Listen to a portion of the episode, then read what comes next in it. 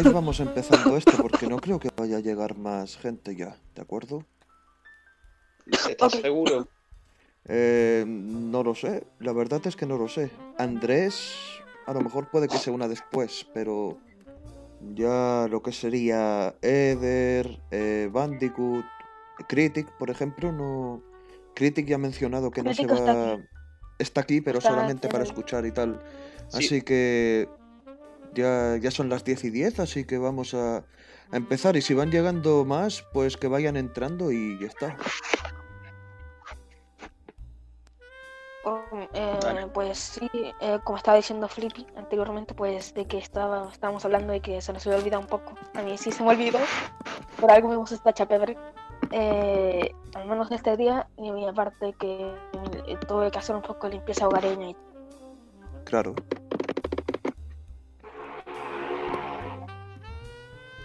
Bueno, a ver, em, pasamos, ¿qué hacemos? ¿Dejamos las recomendaciones estas para el final o las hacemos ahora?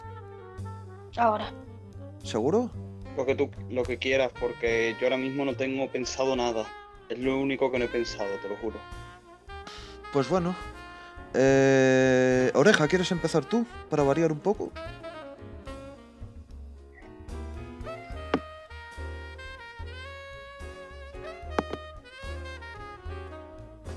Oreja, ¿estás bien?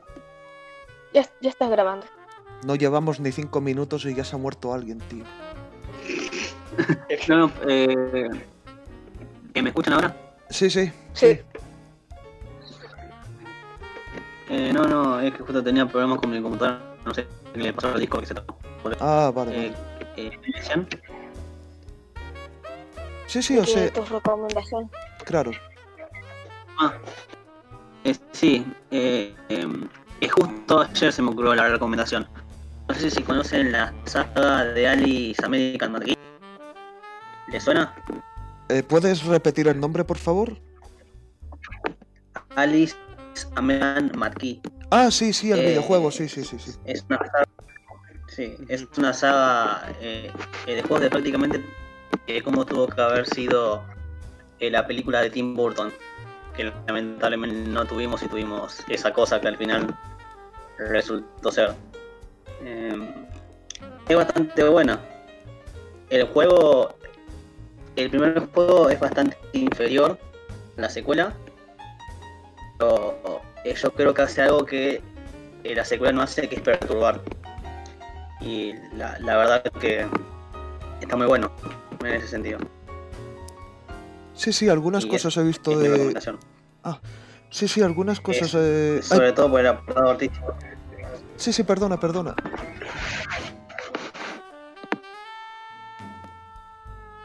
Eh, no, no, eh, eh, eh.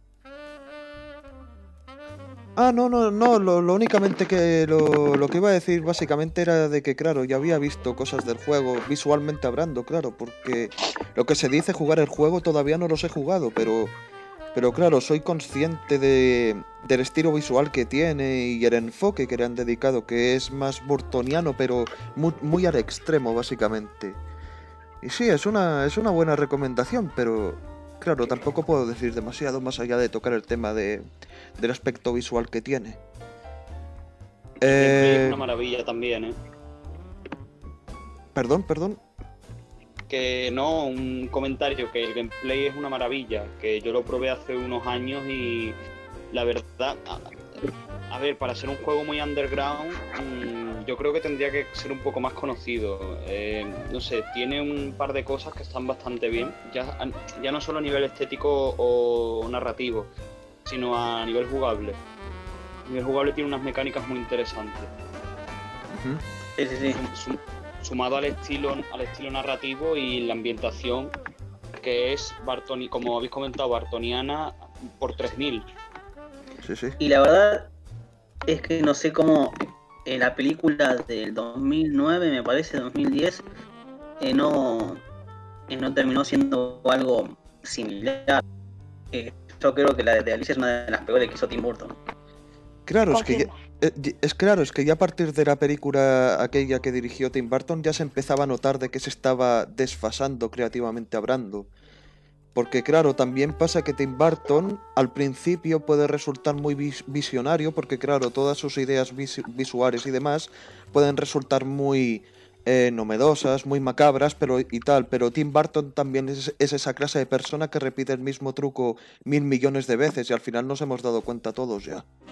Y encima tampoco es que últimamente se esté esforzando en cambiar, porque por ejemplo tenemos la de la de Dumbo, que es básicamente Pranaricia, el país de las maravillas también, pero mucho más mediocre también. Sí, y tanto en apartado visual como en historia, todo. Claro. Porque, también había escuchado que no era muy buena. Pues bueno, habiendo, habiendo tocado este tema, eh, ¿quieres continuar tú, Frippy? Bueno, mm, la verdad es que lo que ha recomendado Oreja está bastante bien. Yo lo único que sin, por encima puedo recomendar es, eh, mira, em, se me ocurre eh, recomendar dos cosas, pero voy a tirar más a, porque estoy un poco descolocado, eh, voy a tirar un poco más a lo fácil. Y es que voy a recomendar, pues Mira, el otro día estuve revisionando eh, la ópera prima de Tarantino, Reservoir Dogs. Y la verdad, eh, volviendo a revisionarla, me di cuenta de que tiene un par de detalles que, a, pesar de su bajo presupuesto, eh, tiene bastante potencial. me explico, me he dado cuenta de que mejora con los años porque hay una parte, sin entrar mucho en spoiler, en el que están implicados unos policías eh, y dos atracadores. Vale, eh, bueno, sí, dos atracadores. Y usan un recurso muy interesante eh, para que notes que en el ambiente, en la ciudad, está todo lleno de policías y de agentes que están persiguiendo a los atracadores, pero no te lo muestran. Entonces usan muy, de forma muy inteligente, usan el recurso del sonido para darte a entender que no tienen escapatoria.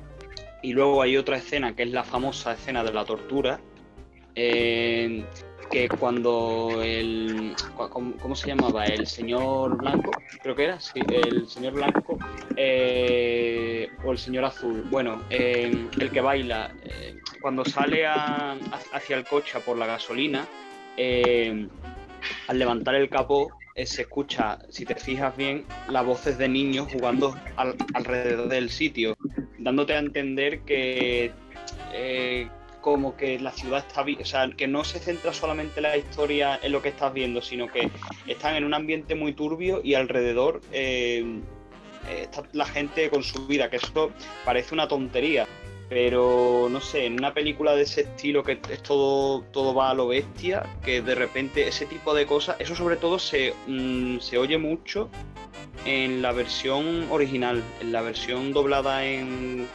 español de España o en español de Latinoamérica no se, no se oye bien, es más bien en la versión original. Y son pequeños detalles que parecen estúpidos, que tú los escuchas y dices, vale, ¿y eso afecta narrativamente a la historia? No, pero le da un punto de, realismo dentro del, de la locura que tiene este hombre que se llama Tarantino y que solamente quiere hacer 10 películas, pero en el fondo sabemos que quiere hacer más y que incluso se quiere atrever a hacer una serie. De momento no, tengo mucho más que decir. y también es sorprendente porque lo hizo con bajo presupuesto, con muy bajo presupuesto. Eh, de hecho, los actores, la ropa que usaban, eh, no era de producción, sino que traían ellos de su propia casa porque fue una película ella con dos pesos y bueno, y Tarantino aprovechó esos dos pesos al máximo.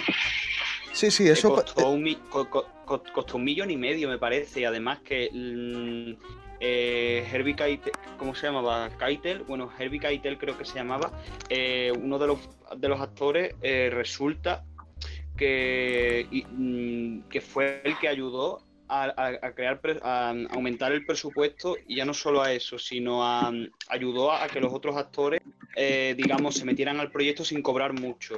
¿Quién activó la cámara? Un segundo, ¿quién activó la cámara? Hay alguien que activó una cámara, tío. Eh, sí, es verdad. ¿Quién la ha activado? Bro, ¿qué están eh, diciendo? Yo, güey. Ah, es verdad, es verdad. Yo, güey, yo, güey, creo que yo. Uy, bloque, tío. Face reveal, dicen. Madre mía. Sí, o sea, a mostrar perdona- perdonad, por la, perdonad por la interrupción, pero es que claro, ahora justamente estaba mirando la pantalla y me doy cuenta de que había, de que había una, una cámara y pensaba que era yo y había tumbado el ordenador y todo, pero Oye, güey, güey, no sé, no- oye, güey, no sé cómo apagarla, güey. ¿Me pueden eliminar de la Eh, conversación y luego me desenvolver? claro, ahora, ahora voy, dame un segundo. Ah, no, joder, me salí yo. Joder, me salí yo, tío. Disculpen los espectadores, aquí tenemos fallas técnicas. Sí, A ver, sí. a ver, dame un segundo. Sí, güey, bó- bórrame, bórrame luego Sí, sí, dame, un segundo, estoy viendo cómo... Ah, aquí está ya. Ahora sí. Ahora creo que ya está desactivado el tema del vídeo, a ver. Sí, porque ahora solamente sale mi, mi logotipo. El problema es que no sé cómo quitar ahora la pantalla esta del vídeo, tío. O sea, ahora solamente aparecen nuestros avatares, pero... Pero no sé cómo quitarlo, tío. Todo es tiempo extra del podcast, ¿eh? Parece poca broma, pero Bueno, da igual, dejémoslo. Total, no está haciendo ningún... No está provocando Sí, ningún bueno. inconveniente. Solo, solo no muestres tu cara, bloque, ya que después te rastrean. ¿Qué? ¿Qué? No ¿Se sé. puede ver? Eh, no, no, yo no te veo, vamos. Ah, no, no, yo, yo únicamente veo mi. cara sigue un misterio. Sí, claro, yo únicamente veo mi, mi símbolo. El símbolo del Hanson sonriente, el símbolo de los calborotas. Pero no veo nada más. Mi cara además- sigue siendo un misterio. Perfecto. Sí, por ahora. Hasta la siguiente Todos temporada. Todos seguimos siendo Anonymous. Sí, sí. A ver, eh, aprovechando lo que ha ocurrido con Broque, eh, ¿tú, Frippy, ya habías terminado de recomendar o...? Perdona, ¿eh? Sí, prácticamente sí. No, sí, yo creo que sí. Es que no se me ocurría nada. O o Va- la cámara de bloque. Vale, pues bueno, eh, tiremos Pedro, por... trata de apagarla. Trátate que no su- si, si se mueve es porque estoy tratando de apagarla. Bloque, lo que tienes que hacer es borrar System 32, tío. Sí. No, pero bueno, eh, aprovechando que tratas de finiquitar esta subtrama de la cámara, ¿por qué no nos recomiendas algo, Broque? Porque únicamente quedas tú, ya básicamente. Bueno, y, y Critic y Andrés. No, claro, pero es que También. Critic dijo que no iba a participar, que únicamente iba a escuchar y quedaría Andrés. Es cierto, quedaría Andrés, pero bueno, ya sabemos cómo funciona Andrés. Andrés es más básicamente el cameo de turno. Pran, Pran, puedes estar, Eh, puede estar, podemos Eh, estar todos eso, depende. ¿Qué vamos a hablar esta Hoy vamos a hablar de un tema más eh, subjetivo, porque vamos a tirar ideas propias sobre cómo haríamos tal cosa. Por ejemplo, sobre qué personaje de cómic nos gustaría hacer, cómo lo haríamos y cosas así. Ah, vale. Sí. Así que bueno, si vas a participar, tú participas y ya está. De acuerdo, de acuerdo. Eh, bueno, ¿quién quiere, a quién le tocaba hacer la recomendación ahora? ¿A A Broque, a pero es que se ha muerto. bueno, pues que la haga Andrés. O no sé. Hostia, Andrés se ha ido, tío. Qué bien. Ah, no, ah, no, aquí mía, está. Ah, madre mía. Hostia puta, hoy madre el, mía, el hoy el podcast va a quedar muy curset, tío. No, lo que, lo que va- no, porque lo que hacemos es que, es que sea esto un 3.5 y hacemos luego el, el cuarto en condiciones. Es lo único que podemos hacer. Hostia, sí, pero este ya cuál, este ya sería el tercero o el cuarto, tío. Sin, sin- contando el piloto, contando el piloto ya sería el cuarto, ¿no? Se- eh, claro, sería el cuarto, pero hicisteis otro con Spooky. Ah, sí, sí, es verdad, sí, sí. se- Claro, este es tu Entonces- tercer podcast, literalmente. Entonces, pues te he dicho, digo, podría ser el 3.5. Pues Porque bueno, de es que no está momento. saliendo bien. no está saliendo bien la cosa. O podríamos haberlo aplazado, si te soy sincero. No, es que también, No sé. también tiene que ver de que somos bastante, bastantes pocos ahora. Pero solo somos Sí. cuatro. Que por un lado está bien, porque tendría que salir todo más, más ordenado y tal, pero es que claro, por lo que tú comentaste antes, tú tampoco tienes eh, algo que ofrecer a la paella tampoco, en lo que toca Claro. hablar hoy. De- no, de recomendaciones no tenía nada que ofrecer. Lo que sí tengo, puedo hablar un poco más, extenderme, es con, con lo que es el tema principal. Sí, sí, claro, eso, eso de por sí ya lo tienes cubierto, por lo que entiendo, pero, pero claro, entre, entre que tú comentas lo tuyo, yo comento lo mío, y Oreja comenta lo suyo, y Broque comenta lo suyo también hipotéticamente, eh, creo, por lo que me imagino que el podcast de hoy sería el más corto, porque no creo que lleguemos a las dos horas. Hola, volví. Hola, hola, volví. Volví. Han pasado 84 años, Broque. Oigan, ¿se ve la cámara? No, no, No, no, no. no se ve. Eh, lo, eh, lo logré. Siempre la manera eh, más turbia es la efectiva. Bloque 15 años tarde. Bueno, Broque, a ver, ¿qué, qué nos quieres recomendar? Pues vo- voy a poner eh, las historietas en, pues en, en la pantalla para que puedan ubicarlas y si quieren pueden leerlas. Pero, pero, Broque, que esto es un podcast, tío. que- ah, eh, el que está escuchando esto. No, ¿cómo pero va- se los digo a las personas presentes. A las Ah, personas hostia. presentes para que las ubiquen. Eh, que son el Detective Comics 40 y el Detective Comics número 49. Ah, vale, Ah, vale, ya sé cuáles son. Vale, vale. Que son las primeras. Eh, estos los voy a incluir como dos porque son la parte 1 y la parte 2. Eh, la- eh, pues la primera parte es la primera aparición de Clayface, de cara de barro, Basil Carlo. Eh, y pues este trata de, de Julie, que creo que así se llama la, la primera muerte de Batman, Julie, eh, que toma el papel en una obra y Clayface quiere acabarla, quiere matarla.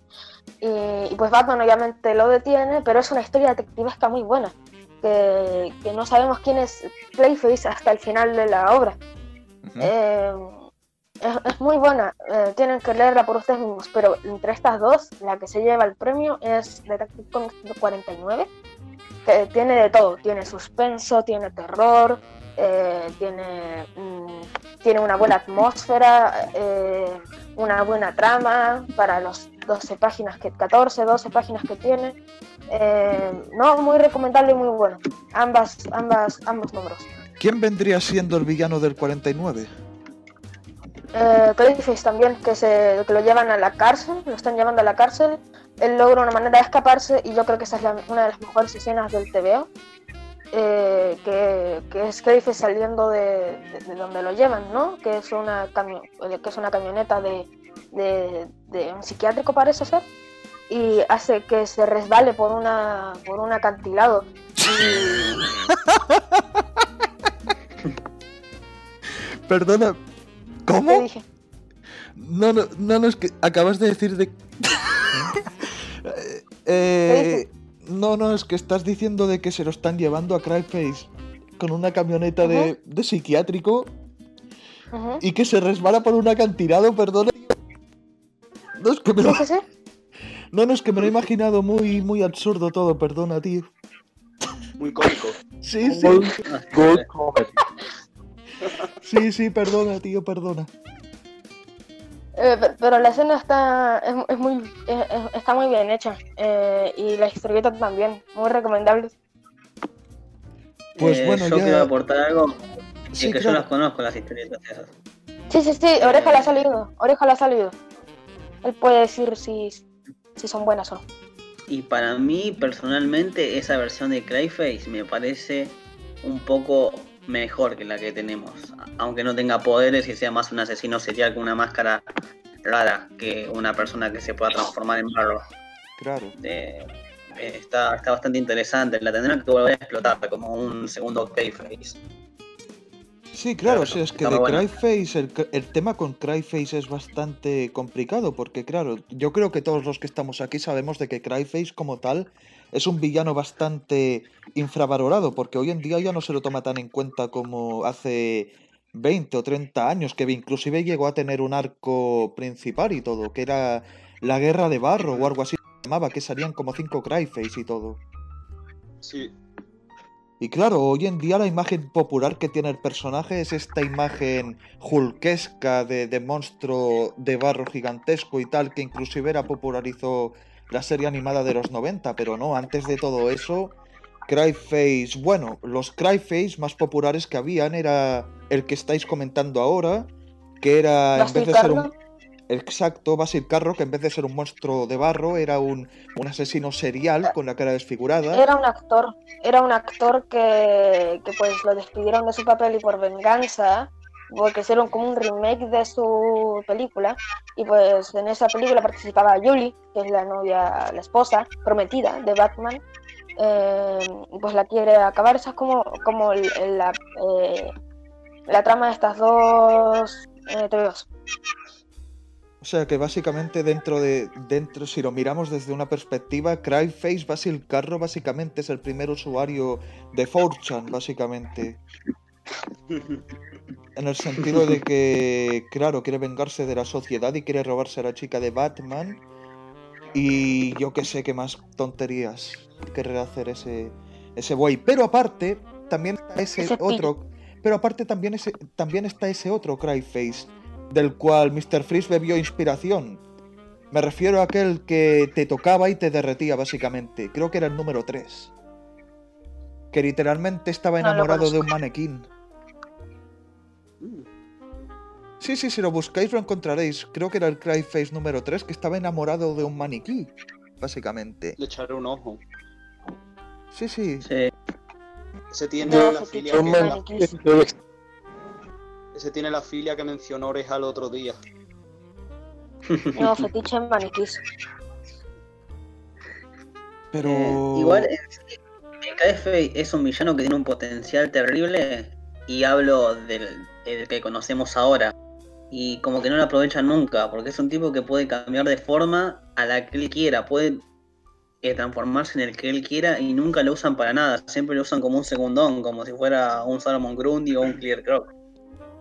Claro, o sea, Mm. si lo, si lo miramos desde cierta perspectiva, uno podría decir de que Cryface es básicamente el Sandman de Batman, en el sentido de que, claro, si uno agarra al personaje y lo sabe explotar bien, puede salir una historia muy dramática y muy bien hecha, porque si os habéis fijado, hay... Sandman ha tenido historias recientes que básicamente explotan por completo el tema de, de su poder y son muy bien hechas también. Cosa que hoy en día ya no se ve con Cryface, porque literalmente está de fondo. O sea, ya sabéis, prefieren explotar más a tres Jokers a la vez que explotar a, a un Cryface, tío. Eh, es que Joker vende, ¿no? ¿Perdón? Sí, pues. La hipocresía. Hipocresía. De que el guasón vende. Ah, De que el guasón vende. claro. Claro, por desgracia. Y es irónico. Pero bueno, esas son. Ah, perdón. No, no, Ok. sí, sí, pero es verdad. Sí, técnicamente nos estamos desvinculando. Pero claro, es lo que es lo que dice Frippy. Está quedando un podcast bastante. que- ¿Cuál sería la palabra, tío? ¿Cuál sería la palabra? Caótico. No, no, ni no, momento no ni tiempo diría- me dio di- para darle una recomendación. Sí, sí. Sí, ¿Verdad, sí. Eder? Eder, eh, que acaba de llegar. ¿Qué, qué pasó? Eder, dado que acabas de llegar, si y como que estamos tratando el tema de recomendaciones, si quieres puedes recomendar algo. Y después de ti le tocaría a Andrés. Y ya después de Andrés tocaría tocar el tema principal de este podcast. Hombre, pues quiero recomendar un videojuego bastante infravalorado llamado Titanfall 2. En el cual, si les gustan los robots gigantes dándose putazos, ese juego, ese juego les va a encantar. Y si te hablo a ti, bloque. Mm, una delicia. Pues bueno, nada más eso, es- eso es en resumen. Es simple pero adictivo. Entonces ahora daría a Andrés, básicamente. Bueno, bueno, para este eh, peculiar podcast, voy a recomendar una película como, como la otra vez. Es una película relativamente reciente. Se llama, se, se llama A Beautiful Day in a Neighborhood o en español Había una vez en el vecindario. ¿Ya, ya oyeron de ella? No, Había una- honestamente. Nine. No. Eh, yo le iba a ver con unos amigos, pero se canceló el show. Bueno, básicamente A Beautiful Day in a Neighborhood o Había una vez en el vecindario en español trata de- es una, es una película digamos, que el cual tiene conduce un programa de televisión infantil en donde cuenta y cuida de los niños y que este se relaciona con un- uno de sus espectadores que es adulto el cual tiene problemas intrafamiliares tanto su padre bueno, hay mensajitos lindos sobre la familia y cosas por el estilo que para que no voy a spoilear para que ustedes mismos la vean y vean y juzguen por su propia cuenta. La actuación de Tom por bien, la película fue nominada en el, Oscar pasado a mejor a mejor actor de reparto por Tom Hanks, que desgraciadamente no ganó y francamente me hubiese gustado que lo ganase. Y bueno, y claro, la cinematografía es bastante, si no es muy destacable, como mínimo es bastante buena en cuanto a montaje y, la actuación de Tom Hanks es muy buena, así que ahí se las dejo. Se las recomiendo bastante. Pues bueno, esa ha sido la recomendación de Andrés y con eso ya hemos terminado el tema de las recomendaciones, así que vamos a tirar por el tema de, bueno, el tema principal que hoy toca y vamos a ver si levantamos un poco este podcast con el tema, porque ahora a Broque le han vuelto a poseer el ordenador otra vez, se le ha vuelto a activar la cámara sola. Hostia, un peruano. Sí, se- se- se- le han hackeado el ordenador, básicamente. Así que, a ver, os voy a contar cómo vamos a hacer el tema. Dado que el tema de hoy es- puede resultar bastante caótico, porque claro, vamos a aportar entre todos nuestras propias ideas sobre tal cosa que nos gustaría hacer, yo lo que recomiendo, que ya os lo dije en el Telegram, es que cada uno exponga dos conceptos que les gustaría explotar con X personaje, ya sea de cómic, de película, de juego, yo que sé. Pero básicamente lo que vamos a hacer es que si, por ejemplo, eh, Broque está exponiendo su concepto, vamos a esperar que él termine de contar todo, absolutamente todo, y una vez termine, podemos ver si le tiramos latigazos o si le tiramos halagos o consejos para mejorar el concepto o lo que nos ha parecido el concepto. Si os parece bien, claro. O sea, en el hipotético caso de que X compañero nos, nos contrate para manejar X personaje que no hicimos, ¿nos damos una idea de qué hacemos? No, o sea, a ver, a- tomemos un ejemplo. Digamos de que Broque quiere escribir un cómic de Superman. Pero claro, eh, si fuera un podcast normal, lo que pasaría es que seguramente mientras él va hablando, ya sea yo o sea otro, iría hablando y no esperan, porque claro, el chiste está en que expongamos nuestras ideas y esperemos a que hayamos terminado de exponerla de corrido, ¿entiendes? Así que una vez eso se haya hecho, ya cada uno va opinando y cuando terminemos de opinar le damos el paso a otro, básicamente. Dale. De acuerdo. Así que bueno, a ver, ¿quién quiere empezar? Porque claro, yo empezaría yo, pero es que claro, yo honestamente quiero escuchar vuestras ideas también, porque creo que ya, ya con todos estos meses, todos estos años que llevo ya en YouTube, yo creo que ya he expuesto demasiado mi visión sobre ciertas cosas y joder, por una vez vamos a escucharos a vosotros, tío.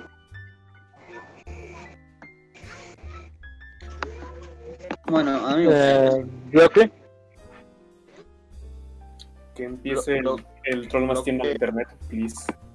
Bloque está muteado. O sea, bueno. No, o sea, está, lo ha muteado él, pero claro, también tiene pinta de que está muerto. Otra vez. Pues mira, ¿sabes lo que te digo? Que empieza Oreja, que es el que Que el empezó muerto, todo. ¿no? I'm alive. Aquí, I'm alive. Ah, no, ya- Estoy vivo. Una Eh, pregunta, ¿se vio, resucitó. se, vio, Pues bueno, no, ¿qué, bro? ¿Que quieres empezar tú con tu propuesta? se vio mi cara? No, Sí. no se ve. Sí, yo sí la vi por unos segundos. ¿Sí? Y eso confirma mi teoría de que eres adorable. 10 de 10. Sí. Callado. Algún día te pasará algo así. Y yo me mataré de la risa. Pues Eh, bueno, a ver, a ver, hagamos esto que empiece Broque y si no puedes empezar Broque, que empiece Flippy. No, no, sí puedo, pero ahora voy a no, no tratar de mirar tanto ni estar tanto en Discord para que no vuelva a suceder otra vez. Vale. Vale, pues Para bueno, a ver, veamos en qué consisten tus maquinaciones malvadas, a ver qué tienes que ofrecernos. Para mí que va a hablar de Power Rangers. Seguramente. No me sorprendería, tío. No me sorprende, sorprendentemente, porque soy un bloque. Pues bueno, Broque, tú cuando quieras, tío. Mm, bueno. Eh, no, yo creo que no. O sea, pe- perdón de, de que así de, de la nada, pero prefiero que empiece una persona que ya tenga la idea ya clara, porque aún necesito pensarlo un poco más. Eh, bueno, empiezo yo Eh, si quieren. Vale, empieza, Sí, sí. empieza tu oreja, tío.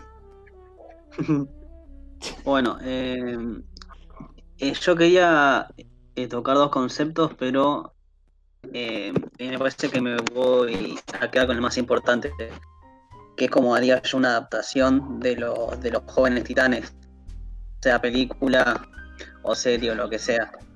Teen Titans. Eh. Y yo tengo una idea, que creo que ya la comenté eh, una vez en, coso, en el chat, que era de, eh, de que sea una serie más juvenil, ¿no? En el sentido de que, eh, de que no sea tan oscura al principio, de que nos recuerde más a la era, no sé, eh, a la Golden Age o a épocas más inocentes con eh, el equipo original Robin, Coso, Wonder Girl, Aqualad y Kid Flash. Y que con el transcurrir de las películas o temporadas cada vez se vaya haciendo como más oscura. Pero en el sentido de porque ellos ya crecieron y por lo tanto, eh, Coso, eh, ya no tienen la, eh, la misma inocencia o la misma irresponsabilidad que tenían cuando eran chicos. Y creo que también pasé un par de imágenes de cómo yo imaginaría que sería en la serie, ¿no? Que más que un equipo o de que tomarse muy en serio el tema, sean más amigos luchando contra el crimen. Y que con el paso de las temporadas, con la ida y vuelta de los miembros, con la adquisición de otros, se vaya tomando más en un trabajo en serio, en algo importante. Y que tampoco haya tantas referencias fáciles al universo de DC como están haciendo ahora. Que sea más similar a lo que hizo los jóvenes titanes, la serie animada. Porque creo que capta muy bien esa esa esencia de que son los jóvenes titanes, y no como en la serie de Titans ahora, que, que es una comedia involuntaria de cómo es. Esa sería mi adaptación de los jóvenes titanes. Para ser así, ya no. ¿Qué Vale. opinan? Pues a ver, personalmente me llama la atención lo que comentas de que, claro, con el transcurso de las temporadas que empiece tu propuesta con un tono más jovial, pero que a medida vaya desarrollándose la historia, vaya oscureciéndose o madurando todo un poco más, lo que me lleva a preguntarte lo siguiente. Suponiendo que empiezas la propuesta de forma más jovial, ¿a qué villano introducirías básicamente? Para poder demostrar el tema y a la vez escribir una buena historia de los titanes.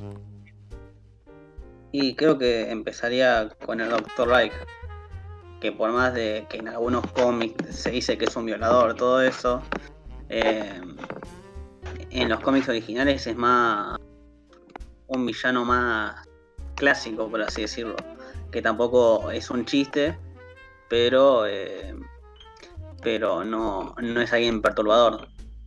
Y con el tiempo ir introduciendo villanos, eh, villanos cada vez más, digamos, más oscuros, como el hermano Sangre, que es un, que es un villano muy desaprovechado porque da por una trama de misterio y de, y de terror buenísima. Y después, va, no. Eh, quizás eh, también introducir a Deathstroke, pero no como villano principal, ni tampoco que sea el centro de atención como siempre hacen. Que sea más secundario y que con el tiempo vaya adquiriendo más importancia. Y eso. Claro, o sea, básicamente por lo que cuentas tú lo que harías con Deathstroke, por ejemplo, es, qué sé yo, por ejemplo, introducirlo en una segunda historia y a partir de ahí ir desarrollándolo poco a poco hasta, qué sé yo, explotarlo en una futura historia ya con un rol más grande, ¿correcto? Sí, sí, sí. Eh, el contrato de Judas, porque ya está muy sobreexplotado y ya, y ya como que no sería mucha novedad en sería traidor, pero hacer una historia de él como un villano en ser importante. Sí. Es un, es un, buen, Y- es un buen concepto. Pero no, lamentablemente tenemos Titans. Sí, Con eso ya te digo todo. sí, desgraciadamente, tío. Así que bueno, mencionaste antes de que tenías dos proyectos, siendo este uno. ¿Cuál vendría a ser el segundo, básicamente? Ah, el otro es más corto porque es, es una adaptación a live action buena de Full Metal Alchemist, pero esta sería sí o sí en formato serie. Eh, pero no me explayaría mucho, solo diría que adaptaría más el anime del 2003, porque por más de que no sea fiel al manga, tiene conceptos y cosas que le quedarían mucho mejor en live action, porque toma eh, como que la historia se toma más en serio y el protagonista, Edward Elric, eh, está mucho mejor desarrollado en mi opinión en el anime del 2003 que en el manga y en el anime. Sí, lo está. Eh, pero por eso, no sé si tomaría la historia tal cual porque hay muchas cosas que sí son medias raras, pero tomaría mucho de ese concepto, mucho de los temas, cómo los trata. Eh, porque, si, porque si ya de por sí la historia en el manga es un tanto oscura, la de 2003 aprovecha su oscuridad y la potencia, pero de buena manera, porque no es que te muestra más gore o te muestra violaciones. Eh, hace que los personajes eh, se muestren más humanos ante, ante lo que están viviendo. Eh, y bueno, eso, que haría básicamente una adaptación que esté muy influenciada en el 2003. Porque además le quedaría mejor para formato live action que, que el manga. Porque como que muchas veces eh, trasladar eh, un anime a live action no queda bien. Ujú. Eh, y bueno, y 2003 creo que quedaría mejor que el anime eh, eh, de Brotherhood. Y eso. Sí, claro, o sea, lo que comentas del tema de, de que los animes o los mangas, algunos quedan mejor u otros peor en live action y tal, eh, también depende de la persona que esté detrás del proyecto, porque hasta ahora todo el mundo que ha estado haciendo animes, eh, en live action, digo, honestamente casi ninguno tenía ni puta idea de lo que estaba haciendo, y como muestra tienes la película de Dragon Ball o la película de Netflix de Death Note, que literalmente cambiaban todo, bueno... Dragon Ball Evolution, más que cambiar todo, básicamente te metía lo mismo del manga, pero ejecutado de mala manera, tío. Mientras que con Note literalmente cambiaban varias cosas. Pero claro, si uno es seguidor del manga y ya directamente lo traslada a acción real y sabe hacerlo bien, yo supongo que funcionaría, porque coño, si funcionan las películas del Señor de los Anillos precisamente porque se respetan los libros eh, como se debe, yo creo que si una persona, un artista, se toma la intención de adaptar, eh, qué sé yo, Yu Yu Hakusho, por ejemplo, y lo hace con respeto, con cariño y lo hace de forma lógica también, yo creo que quedaría bien básicamente. Y con lo que me dices ahora de tu segundo proyecto, yo creo que también se daría el caso, porque lo que comentas es que la versión de 2003 tenía cierta oscuridad, pero no era oscuridad a nivel gore, como dices, sino que era oscuridad más que ayudaba al desarrollo de los personajes, a lidiar con situaciones de presión. Dime si me equivoco o no. Eh, sí, sí, sí. Eh, es más en la oscuridad psicológica. Y el protagonista, eh, que eh, Coso, en Brotherhood, por más de que esté bien desarrollado, hay algunas acciones que toma que son muy infantiles, muy, digamos que. que, que podrían dar mucho Eh, juego, fueran más extremas. Y en el 2003 las toma. Pero bueno, eso. Es Claro. más profundidad psicológica. Claro, es lo, lo que estoy bueno. es lo que estoy diciendo ahora, que el tema de la profundidad psicológica puede pasar en, en cualquier película, ya sea una adaptación de un cómic o algo completamente original. Así que, como digo, depende ya de la persona que esté a cargo del proyecto. Pero bueno, ahora Freepy lo que quiere comentar es algo sobre el sobre Death Note de Netflix, sobre una escena post créditos que querían poner o algo así. Sí, eh, esto es una cosa pequeña. Eh, por lo visto, querían meter una escena post-crédito que era eh, un barrio a lo Grove Street del San Andreas con música gangsta a tope y ahora resulta que se metían, eh, digamos, la cámara iba haciendo como un vistazo a todo el barrio, que era prácticamente Grove Street, y ahora eh, se metía en una casa donde estaban eh, Melo y Niar, y los dos eran afroamericanos también. Y encima, eh, Melo, No. en vez de. Sí, en vez de comerse una chocolatina, se estaba fumando un porro. Y el otro, en vez de jugar a. a- bueno, un porro, tú, tú sabes, eh, marihuana, vamos. Y el otro, eh, Niar, en vez de estar con, con los Legos, estaba jugando a una cosa parecida al Fortnite. Y es como, ¿qué cojones? O sea que básicamente lo que me estás diciendo es que el GTA San Andreas es canon. En el universo de-. Es que, es que Ah, joder, con lo que, lo, con, lo que, con lo que estás diciendo de que la calle se parecía a Grove Street y literalmente tienes estos dos hermanos en una casa, eh, uno jugando a Fortnite y el otro fumando marihuana, literalmente estoy pensando en CJ y el hermano que tenía, Sweet, creo que se llamaba. Ay. Eh, Es que tú imagínate esta escena post crédito, tú dices, venga, la secuela os la podéis meter por el culo ya, si queréis, Sí, directamente, sin censura. Y no sé por qué yo, eh, yo me, me imaginé que Melo es un gordo ahí fumando porro y. y cosas. Y Ned ahí o un sea, chiquitito. Te, te salen los dos ahí, fuma- en plan, los dos afroamericanos y luego eh, eh, Melo tiene su banda también de afroamericanos, pero es, es como si quisieran ponerte una guerra, en plan, como que eh, yo creo que eso va mucho con el tema de la política de Netflix, de que el hombre blanco es el malo, que sería Life, y en plan los afroamericanos son los héroes, ¿sabes? Pues son los investigadores, es como, ¿qué cojones Netflix? Y ¿Por qué de literalmente, forma- y para demostrar que son buena gente, literalmente te los ponen en un barrio chungo fumando marihuana, tío. Sí, sí, como diciendo, apiádate de ellos, que están haciendo el bien a pesar de que están en la mierda. Tío. Típico de Netflix, tío. Típico. Típico con las agendas última... Últimamente Netflix está muy tonta, eh, tío. Últimamente. Pero bueno, aprovechando que Oreja ya ha terminado de ofrecer sus conceptos, eh, ¿alguno quiere opinar algo sobre sus ideas?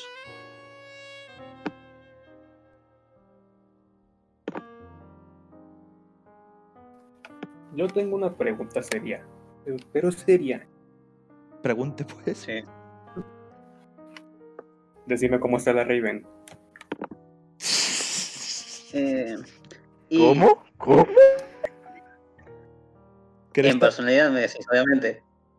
Eh, bueno, te va a ser más fiel al cómic, que no va a ser como en Titans, que es todo menos Raven. Que no es para nada Raven, ni en apariencia ni en nada. Pero en mi concepto todavía no la tenía planeada, iba a aparecer junto con la nueva camada, pero en, en, en mi concepto todavía no la tenía muy planeada, pero sí iba a ser más fiel al cómic. Ok, no es lo que estaba Eh, Eder, hizo una pregunta. ¿Qué tan buena está Raven? Esa era la pregunta. Estoy, no, estoy Oh, satisfecho. Son Oh, unos, son unos completos degenerados, tío. En vez de preguntarle por, por qué sé yo, cómo haría tal- a- a este es tal un grupo personaje, cristiano. Claro, en vez de preguntarte por cómo harías a tal personaje y tal, te empiezan a preguntar sobre cómo, cómo se vería Raven o cosas así, tío. Pero no, espero que, espero, Sociedad, espero que, la, supongo. espero que la gente que esté escuchando esto no se haga malas ideas. En plan, nosotros los Calborotas seguimos siendo a día de hoy un grupo muy cristiano y muy legal. Ujú. Sí, pero No, pero hablando en serio, yo, yo, yo sí tenía una pregunta sobre el canon. Pues, pues dira, dira. Pues, pues de que... eh, ¿Cómo se va a llamar Speedy? ¿Se va a llamar eh, Arsenal? Eh, ¿Speedy o Flecha Roja? Y me parece que lo llamaría eh, Flecha Roja y después pasaría a ser Arsenal. Y creo que tendría eh, como que explotaría mucho eh, su conflicto con el tema de, con el tema de las drogas. Eh, ese sería un buen concepto. Sí, sí, sí. creo recordar que en los 70 se hizo un cómic sobre el tema que fue bastante polémico, ¿no? Con Green Lantern y Green Arrow, sobre que Speedy era, era drogadicto, ¿no? Sí, sí. Sí, sería un buen tema si lo que quieres es hacer una transición de, de los titanes más, más clásicos a unos titanes más maduros, creo. Obviamente. Pero no, pero no lo introduciría en la etapa alegre, por así decirlo. Sería un cambio eh, que, que estaría lentamente. Que mientras más oscura se va volviendo, como que esos problemas, como su, dro- eh, eh, como su drogadicción, serían explotando, pero no aparecería en la primera temporada, por ejemplo. Sería algo de transición. Claro, es lo, claro, es lo que estoy comentando. Claro, porque imagínate que lo llegas a hacer en la primera temporada, tío. Se, se quedaría mal el mensaje, básicamente. Sería como, qué sé yo, como lo que está haciendo la serie animada de Harley Quinn ahora mismo. Que literalmente te venden la idea. ¿Habéis visto lo de Kiteman, no? Lo, lo- Lo. ¿Qué, qué le pasó a mi querido Hell yeah? Ay, ay, ay. Eh, no sé si comentarlo aquí o directamente comentarlo en Telegram, pero básicamente y resumiendo lo cuquearon. Ah, sí, eh, porque ahora están Harley y Hiedra. Y, y- y claro, pero es que eso no es lo peor. Lo peor es que aún y después de cuquearlo, eh, Hiedra sigue diciendo que ama a Kiteman. Y lo sigue tratando así como si fueran novios y tal. E incluso creo que ya los dos saben lo que, lo que hizo la, la una con la otra, pero aún así lo siguen haciendo. Y creo que en el siguiente Mm. episodio directamente follan, ya directamente. Creo. ¿Como los tres? No, no, no, no, no. Harley y Hiedra, digo, las dos. Con tijeretazos y eso. Joder, Uy, madre. Y encima creo que Kiteman lo Pasa- sabe. Pásame el link cuando, pásame el link cuando suceda eso, por favor. Host- Pasa el pack. No, no, no escuchen a Broque, no escuchen a Broque. Eh, él lo que quería decir, lo que quería decir es que está en contra de estas acciones no cristianas, básicamente. Sí, sí. Que veamos manualidades. Como, Manualidades Como con si de-. Como si después Dios de la serie nos fuera ha abandonado. cristiana. Como si la serie fuera cristiana. Sí, sí, pero que, la se- pero que la serie no sea cristiana no nos tiene que convertir a nosotros en no cristianos. Tenemos que dar ejemplo, tío. No, pero a ver, ahora que, que Oreja ya terminó de comentar sus conceptos maravillosos y viendo que algunos Espera, ya... espera, espera, espera. Wait, wait. Tengo otra- tenía otra pregunta, pero me Claro, claro, sí, pregunta, pregunta. ¿Tiene que ver con Raven? No, Vale, vale, pregunta, pregunta. de que tú dijiste que se iba a usar en un tono más Golden Age. ¿Eso significa de que el Flash de Wally West va a ser Jay Garrick y no Barry Allen? Eh, ¿Cómo? ¿El traje? No, por ejemplo, el, el, el mentor de Wally es Barry, pero estamos en la Golden Age. Así que sería Jay en, vez, Ah. de, en vez de Barry. Eh, eh, yo con tono yo me refería eh, más a acoso, a la onda que tendría, sería más alegre, sería un, de un tono más inocente, más juvenil en ese sentido. En el canon la verdad sería el Wally West de siempre y el Allen de siempre. Ah, Y perfecto, con el tiempo se más oscuro. Eso era. Me parece. Vale, ¿tenéis alguna otra pregunta más? Yo, ahora sí, sí sería. Ahora sí. Este, una pregunta: ¿qué repito usar? ¿A Dick, a Jason, a Tim? Tú. A, a que Robin, Sí, al sí, clásico, el de siempre. Y quizás O sea- después cuando, cuando sea la transición, no sé, pondría a Tim Drake o, o a Damian, pero eso ya en un eh, se tendría que ver, pero el concepto ya lo dije. Como metas a Damien, juro que no despertarás mañana. Si metes a Minion. Ok. Eh, bueno, eh, ya no quedarían más preguntas, ¿no? Nope, ninguna. No, ninguna. Ah, sí, sí, sí. Perdón, perdón, perdón. Hostia, otra. No mames, güey. Vale, pregunta, tío, chico pregunta, pregunta. Sí, sí. Un chico curioso. Bueno, Eh, se- la, la ciudad se desarrollaría en San Francisco o en Jump City? Eh, me parece que en Jump City, porque si va a ser de un tono más, eh, más Golden Age, bueno, tendrá que ser una ciudad ficticia. Pero que la verdad que los estoy respondiendo ahora, que no los tengo muy en la mente. Joder, me sentí como en, en la Comic Con cuando le preguntan algo sobre el canon a un creador. Sí, tío. Sí, sí. A ver, eh, visto, visto que Oreja ya ha comentado lo suyo y que algo me dice, tengo la ligera sospecha, el ligero presentimiento de que Frippy, Broke y demás van a explayarse bastante con su tema. Lo que propongo hacer ahora es que me dejéis hablar a mí durante unos 5 minutos o así. De verdad, no os voy a robar mucho tiempo. 86 horas mínimo. Pero, Oh, carajo. Pero Usted básicamente... siga Lord Jamson, es su canal. Sí, sí, pero estamos en el que- tribunal, no estamos en Si YouTube. usted quiere, si usted quiere, hable todo el podcast y nosotros nos quedamos callados. Ujú. Hostia, no, hostia, no, tío, porque en el segundo podcast quedó muy robótico todo al final. Pero bueno, mira, eh, lo, que, lo que voy a hacer, lo que voy a hacer ahora mismo es comentaros mi propuesta, que es muy corta, es muy cortita, tío, es muy cortita. Eh, os la comento. Que es larga, dice. No, os juro, os juro por mi calvicie que no es larga, tío. Pero bueno, os la comento y me decís qué tal, porque creo que os puede interesar a la larga, porque como yo os comenté en Telegram, trata sobre un villano de Batman, pero no tiene ninguna conexión con Joker, en el sentido de que no es ningún aliado del Joker y no es ningún personaje que tampoco tenga una conexión directa o indirecta con él, como, como con Jester, por ejemplo. Así que, bueno, eh, todo comenzó hace 84 años en 4chan y básicamente alguien había publicado un hilo sobre crear un villano de Batman que no tuviera ninguna conexión con ningún concepto ya establecido hasta ahora. Lo que significa ningún payaso, ningún doctor, ningún animal, ningún asesino, ningún político corrupto ni cosas así.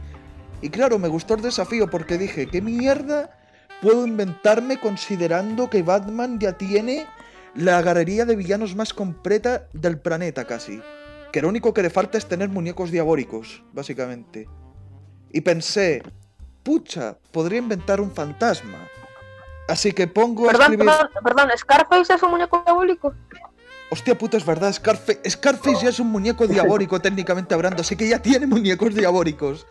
Y- Pero estoy- Baby- Me pongo a pensar, y me pongo a pensar, y me pongo a pensar por tres veces, y pienso, chuta, lo que, no, lo que le hace falta a Batman es quizás un fantasma. Y claro, yo, yo empiezo a escribir la propuesta de un asesino fantasma, así plan bien emocionado, y de repente llega, llega un, un usuario de la página y me dice, pero, pero escucha, chaval, eh, Batman ya tiene al caballero fantasma. Exacto. Exacto, me dijo exactamente lo mismo, que ya tenía el caballero fantasma y yo quedé en plan, hostia puta, pero sí, conche tu madre, es verdad, tío, ya tiene el caballero fantasma, la puta madre, tío. Quedé como un imbécil, tío. Así que, en vez de admitir mi derrota e irme, lo que hice fue literalmente estar sentado ahí como 10 minutos pensando en otra propuesta y, y no sé qué mierda pasó, se me encendió la bombilla, la bombilla diminuta esta que se me enciende en raras ocasiones cuando literalmente se me ocurre algo casi 50% original. Y pienso, si hago un glitch, y si me marco un turbo. Así que empiezo a pensar en un chaval llamado Bobby, que está internado en el asilo Arkham. Bobby es un paciente normal y corriente al cual todo el mundo toma por loco porque dice puras tonteras. Y bueno, todo el mundo lo ignora porque claro, cuando tienes al Joker, cuando tienes a Killer Croc, cuando tienes al Espantapájaros y cuando tienes a Dos Caras, ¿quién coño se va a fijar en Bobby? Que es un chaval que desvaría todo el tiempo. El tema con Bobby está con que, claro, él dice que no pertenece a esa época, que él pertenece a otra época, los años 40. Y claro, todo el mundo se lo toma a broma porque, claro, en un mundo, en una ciudad donde, donde existen payasos locos y mujeres gato, que un hombre te diga que viene de los años 40 es ya la burrada absoluta. Así que claro, el chiste consistiría en que con todas las crisis que han ido ocurriendo con el paso de las décadas, existiría una anomalía. Porque yo tengo entendido de que existen ciertas anomalías con el tema de las crisis que se han establecido con el paso de los años. Por ejemplo, hay una que involucra a, a Dick Grayson, que no recuerdo exactamente de qué trata, pero básicamente Dick Grayson, creo, consiste en que es un personaje que da igual cuántas veces trates de cambiarlo, que siempre regresará a su base original. Por tanto, es un personaje que literalmente no se puede alterar del mismo modo que con Superman, o eso leí por algún lado. Yo lo que, lo que planteo con Bobby es que es un personaje de la Golden Age de, de Batman. O sea, a nivel cronológico, él estuvo ahí cuando Batman empezó a combatir el crimen en los años 40, cuando literalmente mataba a criminales y se enfrentaba contra Hugo Strange o contra hombres monstruos o contra cosas así. Y claro, Bobby no era ningún villano ni tampoco era un ayudante, era simplemente un ciudadano normal con una familia y unos hijos. Ahora, ¿qué es lo que pasa con Bobby? Que medida van pasando los años, eh, van ocurriendo crisis. Y claro, al principio Bobby piensa que todo sigue su curso, pero va notando cosas raras con el paso de los años y con el paso de las crisis. Por ejemplo, un día se da cuenta de que su hijo, que era un chaval bastante normal, bastante decente, se convierte en un drogadicto del día a la mañana. Y claro, eso lo choquea porque literalmente se, se, va a dormir y se levanta al día siguiente y se encuentra con que su hijo está en comisaría y que lo han arrestado por drogadicto. Y claro, Bobby se pasa sus películas y va a buscarlo, pero se da cuenta que ya no vive en los años 40, sino que vive en los años 60. Y no sabe eh, cómo ni por qué. O sea, él ni siquiera sabe que está viviendo en los años 60, el espectador sabe que está viviendo en los años 60, porque claro, identificamos la época visualmente. Pero, pero él, aparte del tema del hijo, no se da cuenta al 100% de, de que varias cosas han cambiado. No se da cuenta hasta que ocurre Crisis en Tierras Infinitas. Porque ya ahí ya es. Johnson, cuando- antes de que sigas avanzando, antes de que sigas avanzando, ve a la oficina de derechos de autor y reclama esto como tuyo. Te lo van a robar. Esta idea es buenísima. Espera, déjame terminar, déjame terminar, por favor, déjame terminar, porque recién estoy eh, eh, cubriendo el 20%. Pero os prometo que no, es, que no es largo, os lo prometo, tío. Os lo prometo. No, no, no, sí. Te estoy avisando. a no es largo, a dice. ponerle copyright. Voy a ponerle copyright. Pero, pero bueno, eh, básicamente eh, todo cambia cuando llegan los 80, porque ya ahí los cambios son más notorios. O sea, por ejemplo, Bobby creía que el Joker era un payaso criminal que robaba piedras preciosas. Y claro, del día la mañana ve de que el Joker empieza a matar bebés. Y, y- y- y claro, no sabe lo que está pasando ya. Ya empieza a notar de que algo anda mal.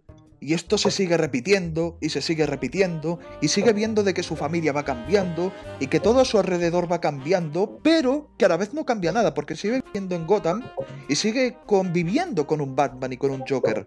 Pero lo que cambia son sus personalidades y todo lo demás, hasta que un día ya no puede más y se vuelve loco y lo ingresan en el asilo Arkham.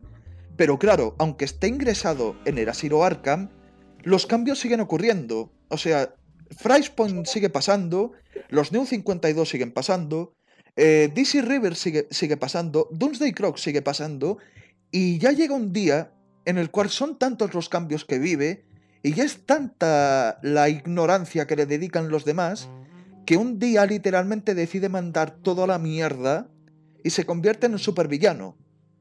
¿Qué, qué, se- qué- clase de villano sería? Pues sería un villano más al estilo de... De, a ver, ¿de, qué tipo? Estilo el ventríloco.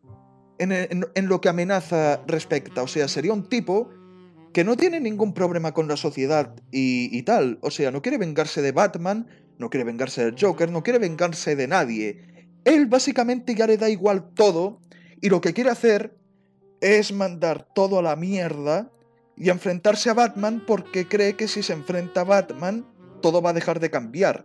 Porque claro, ha llegado a la conclusión de que el Joker y todos estos que se siguen enfrentando a Batman y que Batman sigue interactuando con todos estos personajes, si bien cambian el nivel de personalidad, su status quo no cambia. En el sentido de que, claro, Batman sigue existiendo, el Joker sigue existiendo, ninguno de ellos muere, básicamente. Y claro, Bobby llega a pensar de que si él se mete en medio, eh, ya las cosas que vive van a dejar de cambiar y va a encontrar un equilibrio. Pero el problema es que, claro, está loco. Así que empieza a tergiversar varias cosas. Batman, siendo Batman, porque claro, Batman ha vivido muchas cosas, Batman creo que sería... Creo que estaría mal escrito si Batman lo tomase como un loco cualquiera. Batman precisamente trataría de ayudar a, a Bobby a reconfortarse o a encontrar un sentido en su vida. Y... Pero es que claro, Bobby ya literalmente está tan ido que incluso llega a confundir cosas de su propia vida. O sea, por ejemplo, eh, qué sé yo, eh, digamos de que en su primer encuentro Bobby llega a capturar a Batman o alguna tontería así y le empieza a contar toda su situación, pero no como un villano, sino ya como de persona, como de tú a tú. Le empieza a contar todo y claro, el espectador se lo cree. Pero resulta que al final descubrimos de que su hijo no de que nunca tuvo un hijo, sino que tuvo una hija. Y ahí empiezas a cuestionar un par de cosas, porque claro, ¿qué pasaría si Bobby está recordando todo mal? ¿Qué pasaría si Bobby nunca tuvo hijos? ¿Qué pasaría si Bobby nunca estuvo casado? O sea, ya han sido tantos los cambios, ya ha sido tanta la anomalía temporal que ha vivido, que Bobby podría ser cualquier cosa, pero él cree que es tal cosa, que pueda ser verdad o puede que no.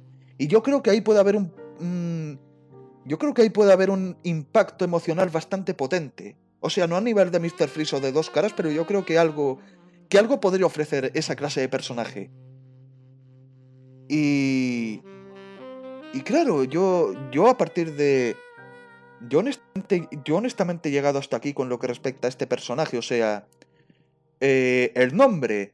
Yo, por ejemplo, lo llamaría Mr. Anomaly, básicamente. O sea, su nombre real es Bobby, pero como apodo, Mr. Anomaly creo que sería bastante apropiado. De momento, hasta que me- se me ocurra un mejor nombre, porque claro, mi, lo peor de mí en lo que consta a escribir historias es que yo con el tema de los nombres siempre he sido bastante malo. Pero claro, yo creo que Mr. Anomaly podría dar juego a algo más interesante, mucho más interesante que lo que hice con Chester en su momento.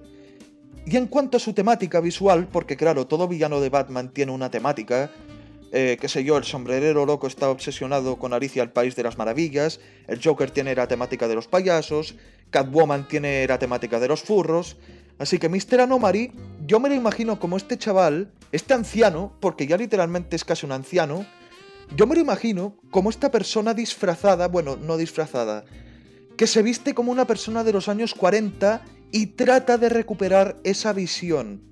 O sea, vosotros sabéis que dos caras con sus guaridas que hace es dividir la guarida en dos caras, literalmente. O sea, por un lado tiene la cara Eh. limpia y por el otro tiene la cara sucia. Yo con Mr. Anomaly me imagino algo parecido, en el sentido de que sus matones son lacayos que puedes encontrarte en historias de los años 40, eh, que sus coches y sus armas son vehículos y fascículos de los años 40, su guarida también, su forma de ser y todo eso, también son de los años 40 y yo creo que a partir de ahí ya puede, ya puede uno encontrar un equilibrio decente a la hora de darle un tema propio al personaje, sobre todo si lo sitúas en un mundo atemporal, como lo es el, el mundo de Batman ahora mismo en el cómic, porque ahora es más estilo los juegos Arkham que estilo la película de Tim Burton. Y la película de Tim Burton era un estilo más art deco. Y a mí ese es el estilo que me gustaría darle a Mr. Anomaly, un estilo más art deco, más años 40, porque creo que no sé, yo creo que puede salir algo visual muy bonito de ahí. Además de que el tema de, de la escritura y tal ya está arreglado, pero no sé qué pensaréis vosotros porque todavía no, no he leído los comentarios, yo creo. Creo que os está gustando, pero básicamente Me yo no tengo mucho Sí, que decir. sí, sí, me está gustando el concepto. Tienes muy buenas ideas, John, no te lo voy a negar. Me ha encantado. Pues eso es todo. Eso es todo. Os dije que no, que nos que no me llevaría más de 200 horas y ya, hemos- ya estamos. Hemos acabado en el año 3045, pero ha valido la pena, creo. Se me ha parado todo. Pues bueno, no DC, sé- contrata a este sujeto. Pues bueno, no sé, ¿Cómo ¿al- que- ¿alguno quiere preguntar algo? No, güey, sin dudas. Eh, me ha encantado demasiado.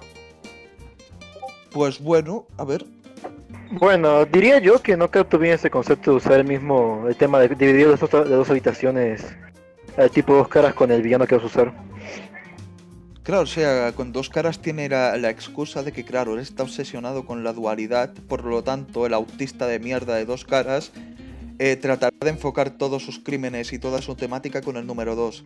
Lo que, lo que se hace mal con dos caras es que se suele confundir el tema de sus dos personalidades. O sea, no sé si lo habéis notado, pero en la mayoría de historias o de adaptaciones inclusive, dos caras tiene la misma cara, pero por un lado tienes al Harvey malo y por el otro lado tienes al Harvey menos malo. Cuando lo que deberías tener es, por un lado, al Harvey malo y por el otro a Harvey Dent, que básicamente es la buena persona. Coño, porque por, algo se llama dos caras. Si literalmente haces que dos caras sea un lado full, full malvado y por el otro menos malvado, no tiene mucho chiste. Creo yo. Sí, es lo que pasa en los juegos de Arkham. Sí, en los juegos de Arkham, en, en El Caballero Oscuro, en Batman Forever. En los cómics actuales creo que también pasa. Pero no estoy seguro porque de dos caras actualmente no he leído mucho tampoco. Oye, es que bueno, ya no quiero decir supongo mi que idea parte porque va- creo que, que va a ser una basura comparada con la tuya, ¿eh? ¿El qué? Perdón. De que ya ni siquiera quiero decir mi idea porque creo que va a ser una basura comparada con la tuya. Eh, No, se refiere a es que muy- como tú como tú dijiste un concepto bastante bueno, tenemos miedo de que cuando lo digamos los nuestros quedemos en ridículo. No, coño, Sí, pero eso es, lo, confirmo. eso es lo de menos, tío, eso es lo de menos. Al final, joder, aquí estamos haciendo este podcast porque en primer lugar vosotros también queréis hacerlo esta temática, así que, coño, está, estamos haciendo este podcast para compartir nuestros conceptos y tal. Eh, yo que sé, a lo mejor, a lo mejor al final el concepto de Flippy termina siendo el mejor, Word de Broque, y en caso de que, de que no sean los mejores, que no creo, yo creo que todos los conceptos van a ser buenos, y si no son buenos, joder, pues damos nuestros consejos para mejorarlos y tal, porque para algo estamos aquí, ¿no? Eh, ¿Cuánto cuánto tiempo llevamos? Llevamos, a ver, una hora y cinco minutos. Nos quedaría una hora. Oh, carajo, y no hubo receso. Así que tenemos dos opciones. Nos tomamos el receso de cin- de 10 minutos o proseguimos. Porque literalmente se me ha pasado volando al final el tema, tío. Eh, em, eh, sigamos, sigamos, eh, carajo, sigamos. Ya sigamos, ya que estamos, tío. Sí, sí, de corrido. De Vamos corrido, sí, sí. Sí, Bueno, visto y que... aparte ya hubo un mediano receso cuando contaste tu historia.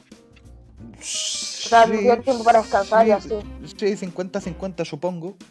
Pero bueno, visto que, que no queréis preguntar sobre el tema, eh, ya le voy a ceder el testigo a Frippy. Ah, sí, ah, sí, sí, pregunta, oreja, perdona, perdona. Eh, eh, ¿Qué clase de crímenes cometería exactamente eh, tu villano? Hostia puta, pues os va a resultar irónico, pero es que la verdad es que no lo había pensado. Pero es que siendo alguien de los años 40 y siendo alguien que se siente horrorizado al ver que el Joker mata bebés y explota hospitales y cosas así, yo creo que Mr. Anomari sería esa clase de criminal que roba bancos, que comete crímenes muy de los años 40. Ya literalmente como ya literalmente me lo imagino como un super mafioso, por así decirlo, al nivel del ventríloco básicamente, porque el ventríloco también es un mafioso, pero destaca por el tema de Scarface. Yo a Mr. Anomari me lo imagino igual básicamente. Es un mafioso, pero destaca en su caso por el background que hay detrás del personaje, que lo separa de otros mafiosos, como ya sean eh, Máscara Negra o el ventríloco.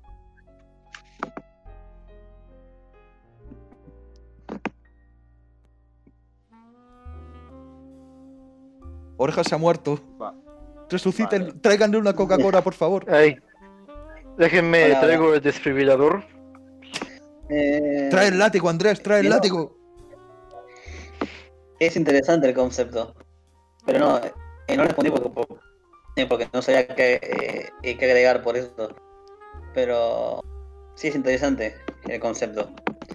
Y más que esos crímenes como, qué sé yo, robar joyas o extorsionar con, eh, con gases o con venenos raros, muy de los años 40, sí, sí, está buena la idea. Pero bueno, eso. Claro. El único villano que falta en la galería de Batman son los payasos culebra. Los payasos culebra. ¿Ha, ha dicho payasos culebra o he entendido mal? Sí, payasos culebra. Payasos culebra. Entendí esa referencia. Hostia puta, tío. El peor enemigo de Batman, un payaso y un furro. Las dos cosas unidas a la vez. Guau, Qué viperino. Eh, pero yo que es un furro. ¿recuerdan? Se convirtió en un ganso. Hostia, sí, tío. Hostia, sí, el Joker pato, tío. No, pero bueno, ya que he comentado el tema y visto que tampoco quiero alargar mucho el tema porque también quiero escuchar vuestros conceptos, aunque os dé miedo compartirlos, yo creo que yo creo que me van a gustar bastante, joder. Yo le cedo el paso a Frippy a ver qué, qué quiere ofrecer. Vale. Ah, de hecho, espérate, lo estaba buscando para que no me, me trague nada. Claro, Eh, Vale, sí, mire. eh, en un principio, cuando lo escribí ayer, estaba pensando en algo como una saga cinematográfica. Pero luego me lo pensé un poco más y dije, bueno, ¿por qué no haces que sea una serie animada o incluso una serie live action, pero claro, estaríamos hablando de una serie live action con un presupuesto de estos que serían imposibles, lo cual pensé, bueno, mejor una serie animada.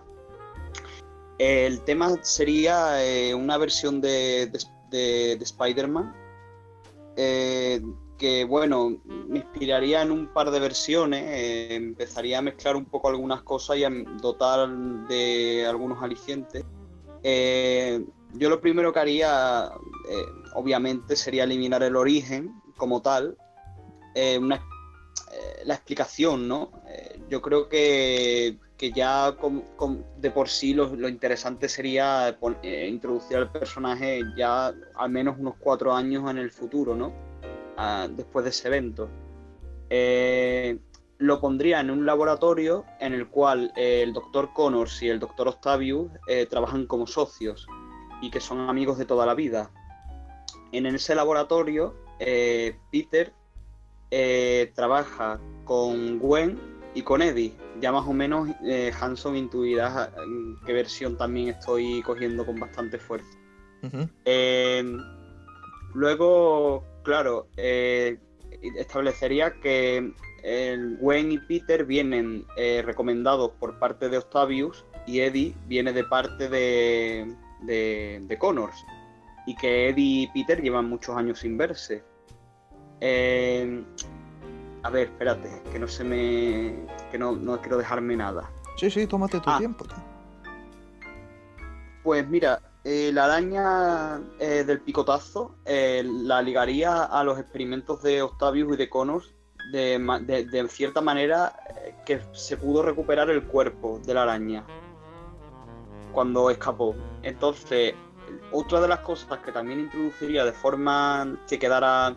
Esto sobre todo estaría interesante verlo en live action, porque hasta ahora no lo he visto y sería, eh, imagínate, eh, o imaginaros a to- todos, eh, Peter cuando actúa, que de repente escuchemos su voz hablando en su mente y que vaya explorando lo, lo que piensa de, de ese momento o incluso que a entender sentimientos con el mero hecho de mirar una foto, por ejemplo, diálogos internos. Eh, entonces se podía también poner eh, guiños eh, dibujos que hiciera cuando él era un niño, por ejemplo, donde sale el tío Ben,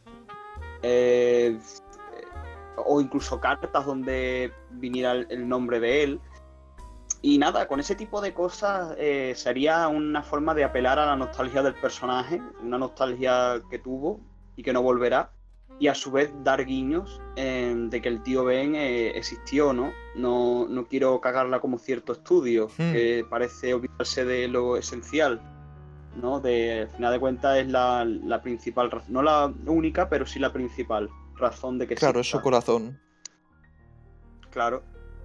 Entonces yo aquí luego a la tía May no la pondría ni muy mayor, pero tampoco muy joven. Sería algo más De hecho. Flippy, de hecho, Flippy, algo que, que- que agregar es de que dijiste que era una de las, cuando yo, bueno, yo y personalmente el, el- Stan Lee y, y Stan Lee, pues, de que eh, piensa de que la, la mayor eh, parte de por qué Spider-Man es Spider-Man no fue por los poderes, porque todos sabíamos de que antes de que se de que decidiera combatir al crimen, él quería eh, que lo exploten en televisión, ¿no? Que, que quería ganar en la lucha libre, ganar un, un poco de dinero, pero por un error pues se transformó en Spider-Man, ¿entiendes? De que fue dejar al criminal ir y acabar con el tío Ben.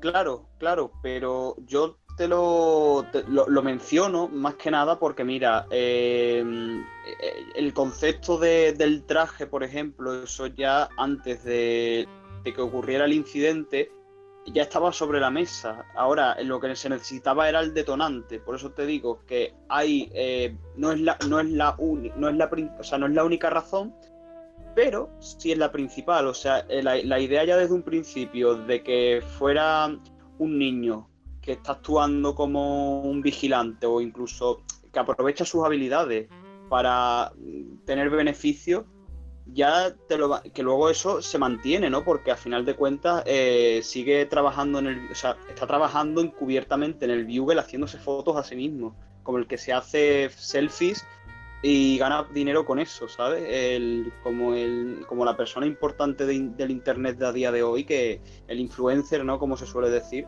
que gana dinero por eso, ¿no? Pues lo mismo, es, está publicitando el mismo. Entonces esas cosas se mantienen, pero sí, la principal razón es la responsabilidad.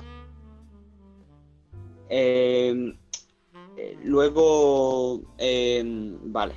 Eh, Genial. Sí, ¿verdad? ¿No? De momento está bien. Ahora, Sí, sí. lo que sí metería que Peter no vive con la tía May y que estaría... em, vale, esto no me, no me ha gustado del todo, una cosa que he puesto aquí. Pero prácticamente es que eh, estaría teniendo otro trabajo aparte del, del Bugle y es que estaría teletrabajando para una, em- para una empresa telefónica, ¿vale? Porque no es una persona muy de- del tacto, ¿sabes? No es de, de- de ser una persona que hable en persona, ¿sabes? En- entonces le gusta más eh, comunicarse a distancia, se le da un poco mejor, pero por una negligencia, pues eh, lo terminan despidiendo. Pero bueno, la, la idea también es que eh, ya se haya enfrentado a algunos villanos eh, durante los cuatro años, como pueden ser el escorpión, eh, la tarántula negra, sí, Black Tarántula, que es un villano que ya a día de hoy Sí, sí, sí, sí lo conozco. no, es- no está en ningún lado, es un poco eh, hijo de su época, ¿no? Pero parece ya que está como olvidado, no hay una reinvención. Eh, luego, por otro lado, Misterio, Prowler y en algunas ocasiones el Shocker, ¿no? Ta- eh, a Shocker me interesaría mucho introducirlo prácticamente incluso en el primer o el segundo capítulo, en caso de ser una serie live action. Y de hecho, digamos que aunque mm, Speedy le da eh, una paliza, en el fondo el tipo logra escapar eh, después de haber atracado un banco y se logra, eh, logra llevarse una parte del dinero. Luego, lo interesante es, ah, de la historia sería a partir de aquí, y es que introduciría un villano que se llama el benefactor. Entonces, desde las sombras actuaría para ayudar a villanos sin aparentemente eh, querer algo a cambio. Y por ejemplo, a Shocker le proporcionaría un mejor traje y le perfeccionaría los aparatos que potencian las, frecuenci- las frecuencias destructivas. También con el tiempo metería a Rhino, a Negative Man, a Bullseye, a Jacob Lanter, a Electro. Eh, y, con, eh, y el benefactor sería quien movería los hilos en un juego de ajedrez. Y luego eh, me interesaría revelar que el tipo, eh, digamos que tiene una guerra de bandas con el Kingpin, ¿no? Eh, y, re- y luego el benefactor, pues se trataría de nada más y nada menos que Alistair Smite. Sa- ¿Sabes quién es, no? Alistair Smite. Eh, El, de las- el del, del matarañas. El de la- Ah, vale, vale, sí, sí, sí, sí, sí. Aristeir, Aristeir, había entendido a Ali- Alice, ah, bueno, perdona, perdona. Alistair, eh, Alistair, es que no sé, hay Sí, mucha sí, gente sí. que lo llama Alistair, Alistair.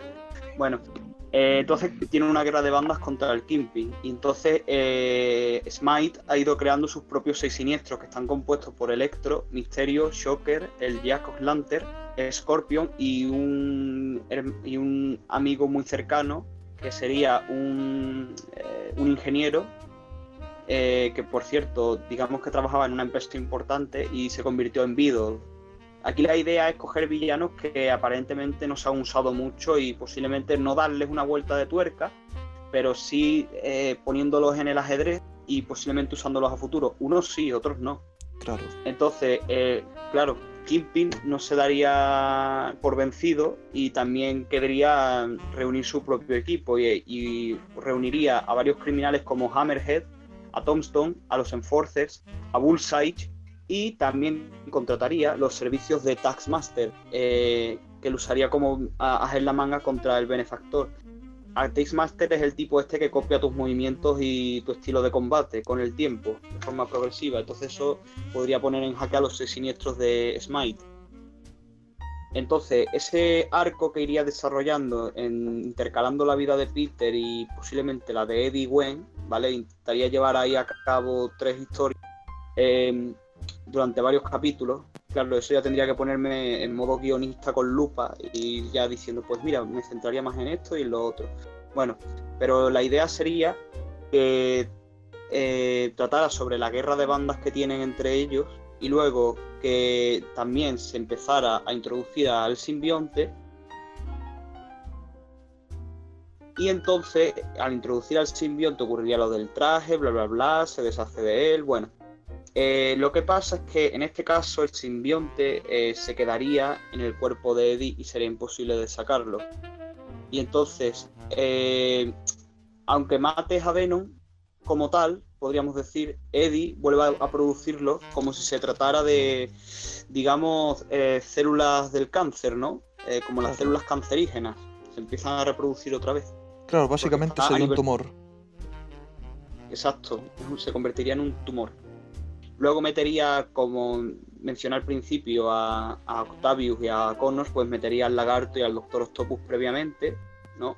Eh, eh, que tendría un hueco, pero mucho más adelante, eh, durante un fallo experimental en un megavento, en, un megavento de, exposiciones.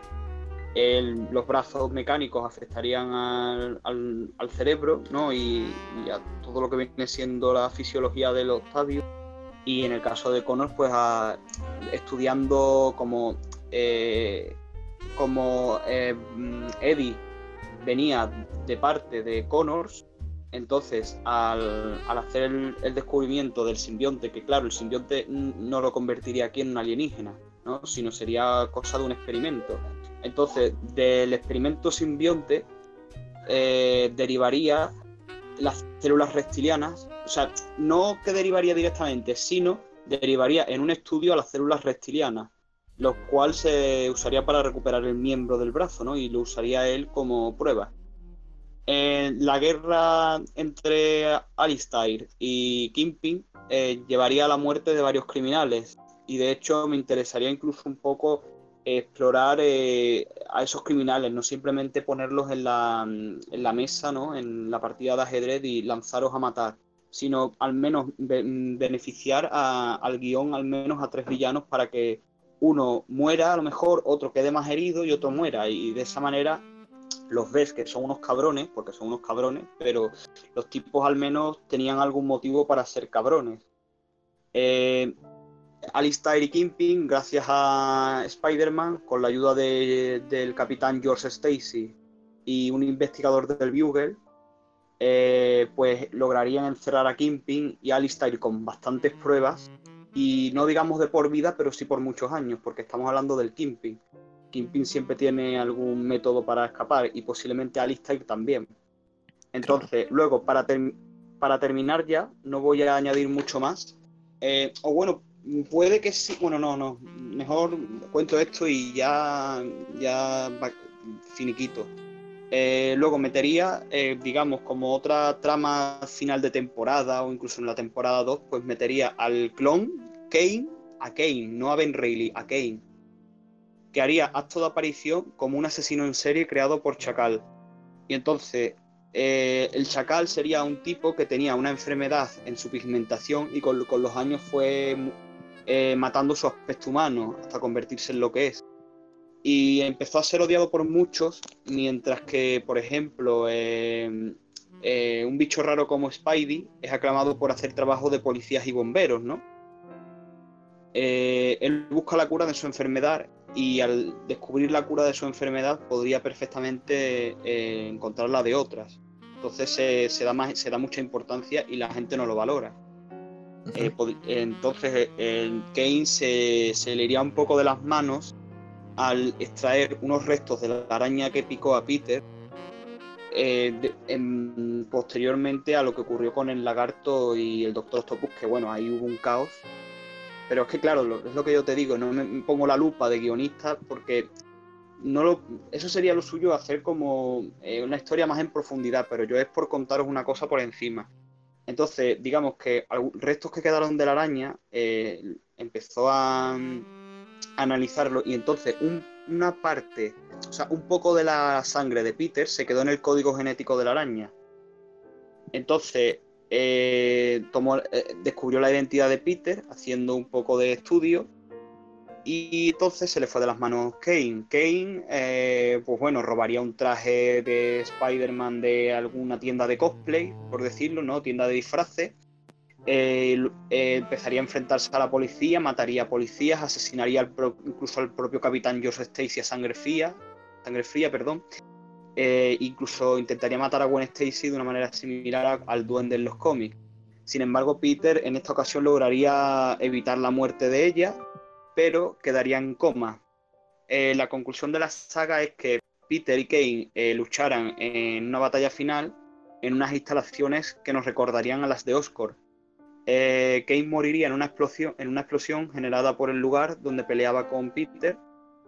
Sin embargo, eh, yo metería una pista de que Kane posiblemente siga vivo, como puede ser, eh, eh, digamos, que se viera un brazo ¿no? entre los escombros y que con el mero hecho de que moviera un dedo o, o incluso la mano. Eh, también in- introduciría a Black Cat, incluso a Kitty Pryde, junto a cameos de los X-Men. Y luego haría una historia que comenté el otro día en el grupo de Telegram sobre el Wendigo en Canadá. Pero eso, eh, como en el, en el grupo de Telegram lo expliqué y la mayoría venimos de allí, eh, yo no sé si lo habréis leído, pero bueno, eh, el que quiera luego enterarse del tema, se lo paso, si quien esté interesado, claro, se lo comento y ya está. No, no quiero mm, cortarle tiempo a los demás. Así que por mí termino.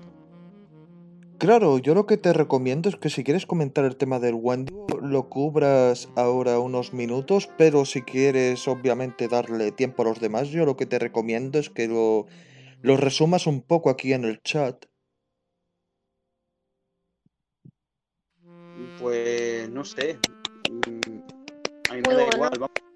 Claro, pero claro, volviendo a lo de tu concepto, no creo que haga falta decir que me gusta lo, lo que propones. Me gusta la idea que propones de utilizar a villanos más infravalorados de Spider-Man para literalmente darles más importancia, porque hoy en día están bastante olvidadizos, sobre todo en el tema de las películas. Pero lo que realmente me, me gusta de, de tu concepto es lo que comentaste al principio sobre la idea de que Peter tenga dos trabajos, siendo el segundo de ellos el de telecomunicaciones, porque, porque claro, Peter todavía no está acostumbrado a socializar con la gente, así que utiliza ese trabajo como excusa para poder ganar dinerillos y no tener que socializar tampoco, no a cara a cara al menos. Y cuando, cuando despiden a, a Peter de ese trabajo, ya sea por X motivo o por Y motivo, haces que el personaje entre en conflicto, porque claro, a partir de entonces va a tener que socializar con la gente a la fuerza, ya no como Spider-Man, sino como Peter Parker. Y creo que eso da bastante potencial a la hora de desarrollar al Peter Parker pre-accidente, porque mucha gente olvida de que el Peter Parker antes del accidente era un nerd bastante timidillo y todo. Y después del accidente, ya cuando ya se convirtió en Spider-Man, ya ahí empezó a crecer su personalidad, ya se empezó a abrir más y tal. Ya empezó a hacer Claro, chistes. Es que la gente, no, pero mira, una cosa que olvida mucho la gente es que mm, recuerdan que en el momento en que la araña pica a Peter ya eh, piensan que es un fucker, o sea, es un tipo que atrae a las hembras, podríamos Claro, decir. ya creen que es estilo Deadpool, por ejemplo. Y no es así. Eh, de hecho, el tipo mm, sigue siendo tímido varios años después. Entonces, la gracia es que va- empieza a socializar cuando ocurre, por ejemplo, la exposición del, de- del Octavius y Connor, ¿no? Que allá Ujú. tiene que empezar a socializar un poco más, incluso con la propia Gwen, que digamos que es bastante tímido. Con su amigo de que hace que no ve en muchos años, pues tiene que. Es como volver otra vez de cero Claro. que él había cambiado mucho y le cuesta hablar con él. Entonces, es prácticamente seguir desarrollando al Peter que ya teníamos antes, solo que ahora con 3.000 problemas más.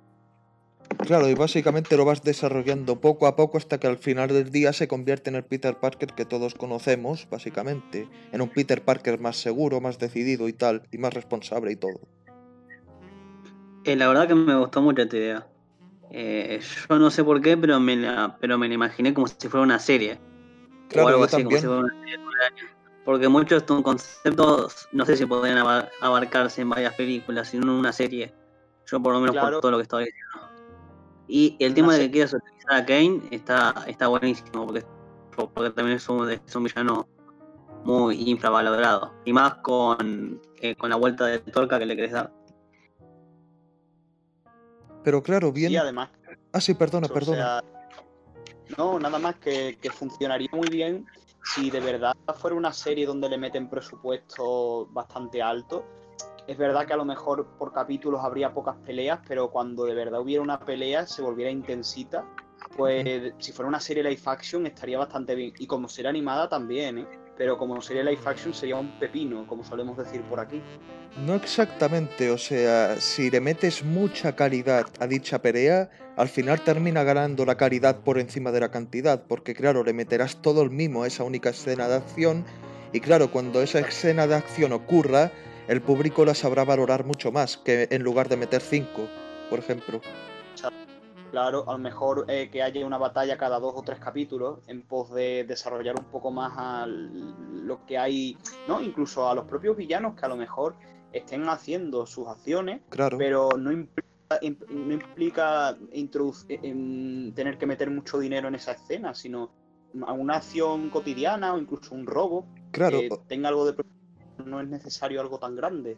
Claro, o sea, por como tú lo mencionas, yo me imagino algo estilo el Daredevil de Netflix, en el sentido de que, claro, ahondas más en la psicología de Peter y su, su forma de vivir, su forma de socializarse, y a partir de ahí ya vas tocando varios temas, que pueden ser el tema de socializar, por ejemplo, tratar de recuperar su amistad con un viejo amigo que literalmente llevan tiempo sin hablarse, y claro, Peter puede tener miedo de que, claro, al ser más tímido, a lo mejor no estar a altura, o, por ejemplo, lo que mencionas de tener que socializar a la fuerza con Gwen Stacy.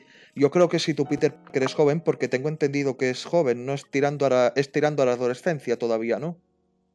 Bueno, sí, porque normalmente Peter eh, se convierte en Spider-Man con cuánto, 15 años, pero mi idea es que fuera un poco más joven.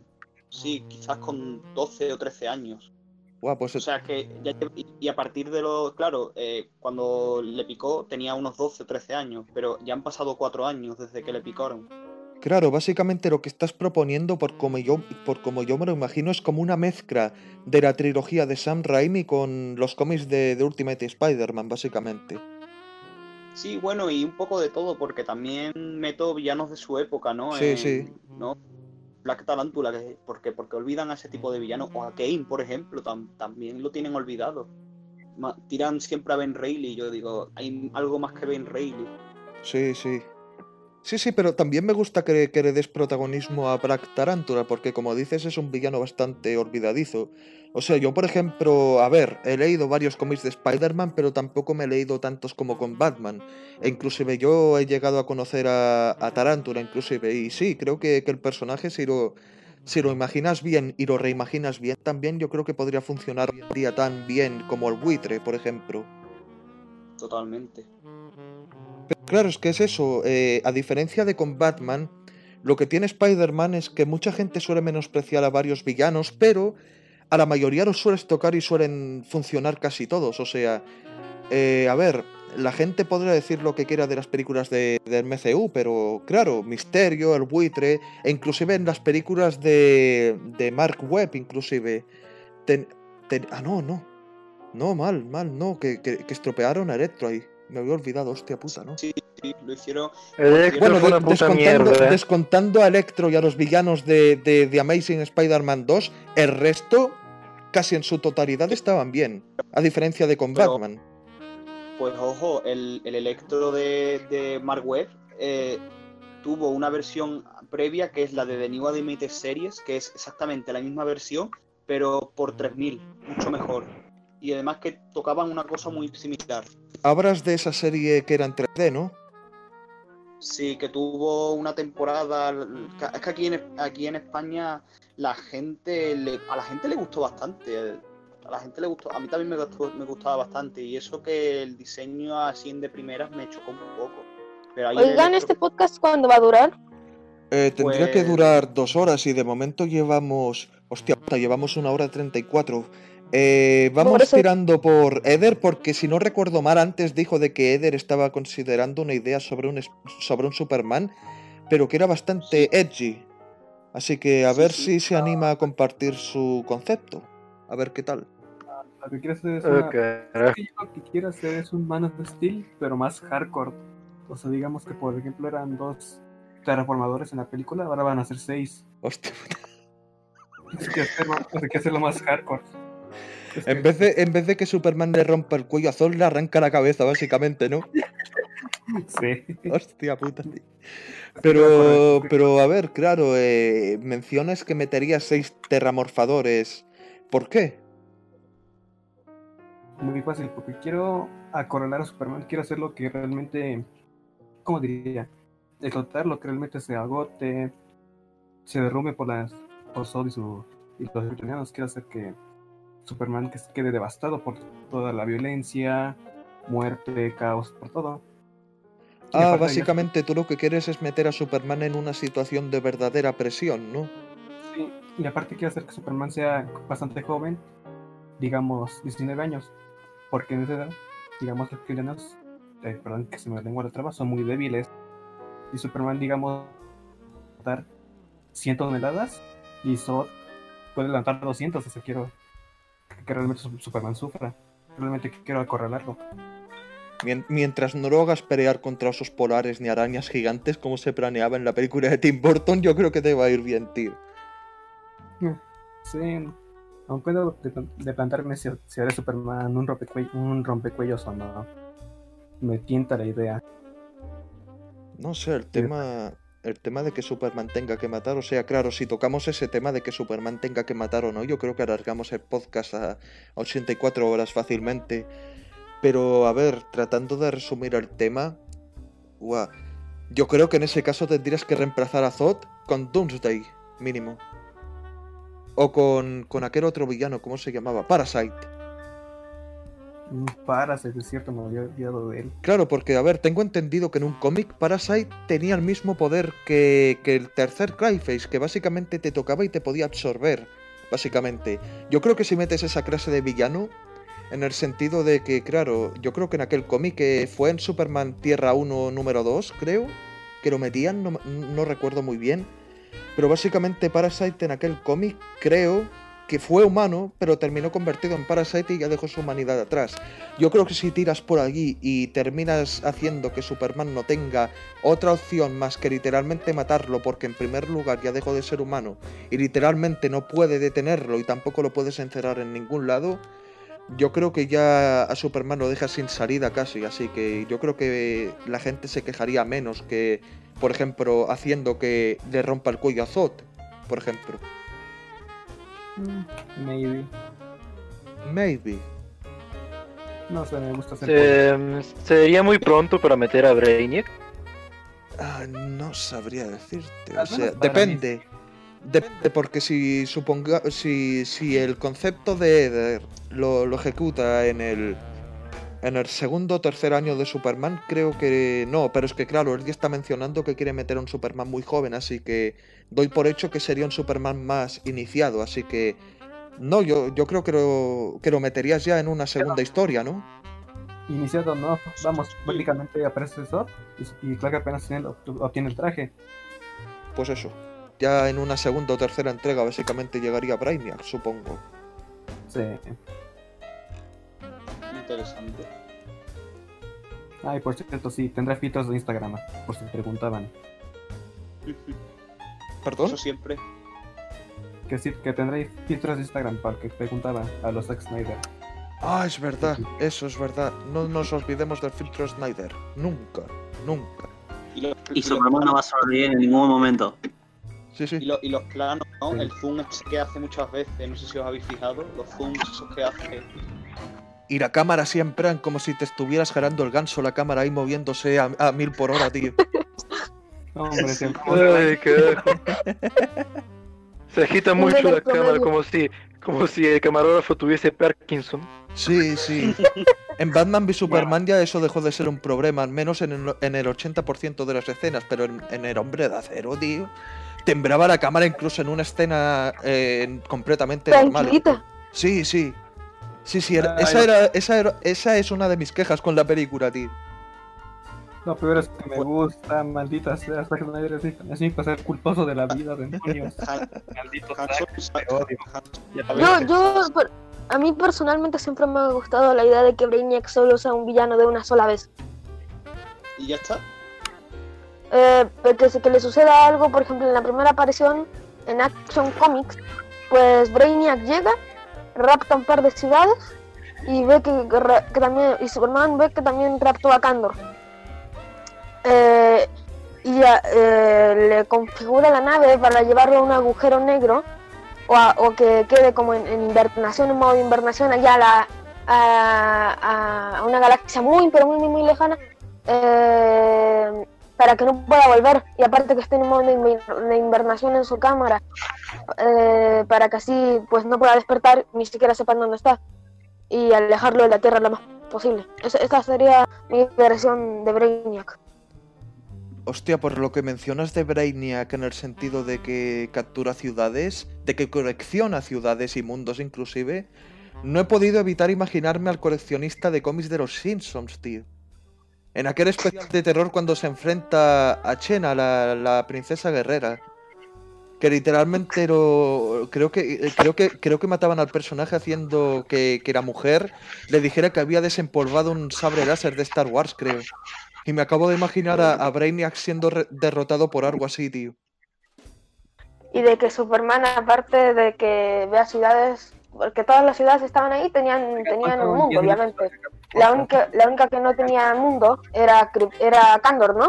Eh, y, y Kandor se la llevaba a la fortaleza de la soledad. Esta sería mi versión de Brainiac. faltan 10 minutos para que acabe el podcast. No se hagan falta. No, de hecho quedan me 20. saltamos de- Quedan ya. 20. Bueno, pero ¿y si mejor hablamos de los temas de los demás en vez de alargarnos con algo al pedo? Sí, confirmo. Claro. O sea, a ver, ¿quién quedaría ya para compartir su concepto? A ver, eh, Oreja lo ha hecho, yo lo he hecho, Frippy. Eh, Broke creo que, que dijo antes que no tenía mucho que aportar, o creo que ya aportó. Ahora.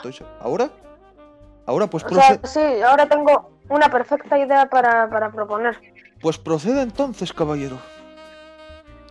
Ya, mi idea, eh, ustedes saben, lo he dicho varias veces en el tribunal, incluso en, pues, en el sector de comentarios del canal de YouTube, que mi época favorita para que se ambiente la- los superhéroes es en los 30, 40, 50, 60. Ujú. Son, eh, son mis épocas favoritas para que, para que un superhéroe nazca, ¿no? Pues de que, eh, bueno, todo empezaría en el año 1938, en, específicamente en abril, abril 18, en donde Superman se revelaría al mundo, eh, levantando el auto sobre su cabeza. ¿no? Pero la historia sería muy diferente, muy diferente a su primera aparición. Tomaría más inspiración del Superman número uno, que lo encuentro más completa que su primera aparición, porque en el Superman número uno, igual que en el Batman número uno, dan una eh, repetición de su origen pero en el Superman fue más alargado. Por ejemplo, en el Action Comics número uno no se había presentado a sus padres. Digo, a sus a la señora Kent y al, y al señor Kent, ¿no? Eh, pues aquí se ve que fallece. Pues en mi versión solo fallecería eh, Jonathan de un ataque al corazón. Eh, y ya todo sucedería pues, en el año de abril de 1938. Luego, en 1939, eh, en marzo, el 30 o 29 de marzo creo que era, eh, pues Batman haría su primera aparición, obviamente en el caso de los de, de los de, de los tóxicos, ¿no? Claro. Pero en- en- en- y ya eh, ahí transcurrirían sus historias con, con tranquilidad, ¿no? Hasta, pero harían, habrían muchos, muchos, muchos cambios. Por ejemplo, Batman no mataría. Eh, Batman sería un poco más relajado, no utilizaría ningún arma de fuego, sus armas serían un poquito más sofisticadas. Estaría Alfred, que en las primeras historietas no estaba. Eh, existiría. Eh, un, mon- un montón de cambios, un montón de cambios. Eh, Batman no mataría, Napo- Napoleón no mataría, o sea, Napoleón, Na- Napoleón no moriría, el Doctor Hugo Strange sería un poquito más eh, similar al de hoy, ¿no? Eh, pero todo con un ambiente vintage Ciudad Gótica sería más eh, al estilo de la serie animada. Ergo serían rascacielos, eh, pero, pero eh, eh, acorde a la época. Vamos, con- básicamente con lo que estás. y- Vamos, básicamente lo que estás proponiendo es una especie de eh, Liga de la Justicia Nueva Frontera, pero enfocada exclusivamente en Superman, ¿no? Más o menos. De hecho, mi versión es muy similar a la, a la nueva frontera. De hecho, eh, en, pequeño canon, eh, ahí está ubicada, pero ahora donde me quería detener, para no hacerlo tan largo, es en, en Robin. En- específicamente en 1940, me parece. En, eh, es la primera aparición de Robin. Eh, pues ahí, antes Batman no era tan agresivo, pero sí llegaba, sí llegaba a romper un, un par de huesos incluso hasta vértebras. Eh, pero no era tan agresivo para llegar a utilizar un arma, ¿entiendes? Eh, era un poco más tranquilo. Eh, pero la- con la llegada de Robin, pues se ablandaría un poco y todo se toma, pues, todo se focaliza en un diálogo de la nueva frontera, que es eh, cuando Superman llega a la Baticueva y le pregunta a Batman por qué cambia de estilo, ¿no? Y Batman le dice, quiero asustar criminales, no a niños. Eso es una evidencia de que, de que se ablandó un poco, ¿no? Con la llegada de Robin. Y pues ahí, primero en, en 1940 llegaría la Sociedad de la Justicia. Eh, y todo iría más o menos así. Iría más o menos cronológicamente, pero no con, con cosas tan de la época. Superman, que Batman nos mate un poco, de que Superman sí pueda volar, de que tenga sus poderes al máximo, eh, de que, que no, y de que no detenga tantos eh, crímenes mafiosos, sino más cosas de tecnología y tal. Y, pero sí, todo se mantendría así. Luego Vamos, llegaría la Mujer Maravilla. ¿Qué? No, no, digo que, que básicamente lo que estás contando es básicamente lo que estoy diciendo, o sea, rendir homenaje a la época dorada, pero haciendo ciertos cambios de la que los tomas de las versiones más definitorias de los personajes, o sea, por ejemplo, como dices, eh, que Batman no mate, por ejemplo. Y tampoco que se enfrente con, por ejemplo, piratas o que haya historias tan ridículas como en El sueño de Robin, que, que es una historia bastante mala.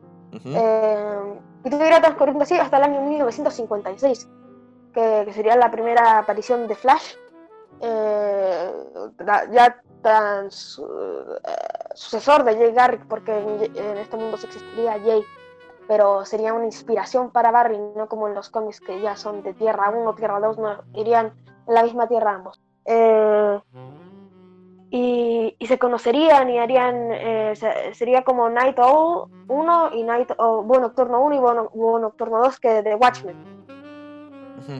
¿Entienden? De que Barry iría constantemente a ver a Jay para preguntarle consejos y tal. Eh, obviamente, como sucedió en la Nueva Frontera, el gobierno eh, clausuraría a la, a la Sociedad de la Justicia de América, matarían a Overman, eh, matarían entre comillas, ¿no? Sí, Eh, sí. Porque ellos no fueron literalmente los responsables. Y ya transcurriría así hasta los eventos de la Nueva Frontera, en donde llegaría Linterna Verde. Y pues el resto es historia. Pero hasta el año 1980 transcurrirían los hechos de Kingdom Come. Aquí vamos, vamos, un hecho de, 60, de 360 grados. Transcurriría Kingdom Come, eh, tal cual. Pero, y, y ese sería hasta ahora lo que llevo de mi canon, de DC. Esa sería mi cronología perfecta. Ah, vale, que estás proponiendo directamente un super canon ya directamente, básicamente. Hasta, hasta ahora llevo eso. Me gustaría también me gustaría incluir a, Terry McGinnis, que es el, el Batman del futuro. Claro, pero no eh, sé cómo introducirlo, no tengo la menor idea. Porque Joder, en los eso ya 90 no hay suficiente tecnología para, para Terry McGinnis. eso ya lo tendrías que introducir ya en un periodo de tiempo ya tipo los años 2000, más o menos. Pero Posterior a lo que propone... ya tendría su como 90, 80 años y no, no lo veo haciendo de mentor a Terry a esa edad. Ah, vale, vale, entiendo, entiendo. Pues no lo Bueno, sé, tendrías... ¿Perdón? Oye, yo quería preguntar algo. Sí, sí, pregunta, pregunta. Este, por ejemplo, este bloque. A ver. Claro que Este, dime, ¿harás que Superman se pelee con el Ku Klux Klan?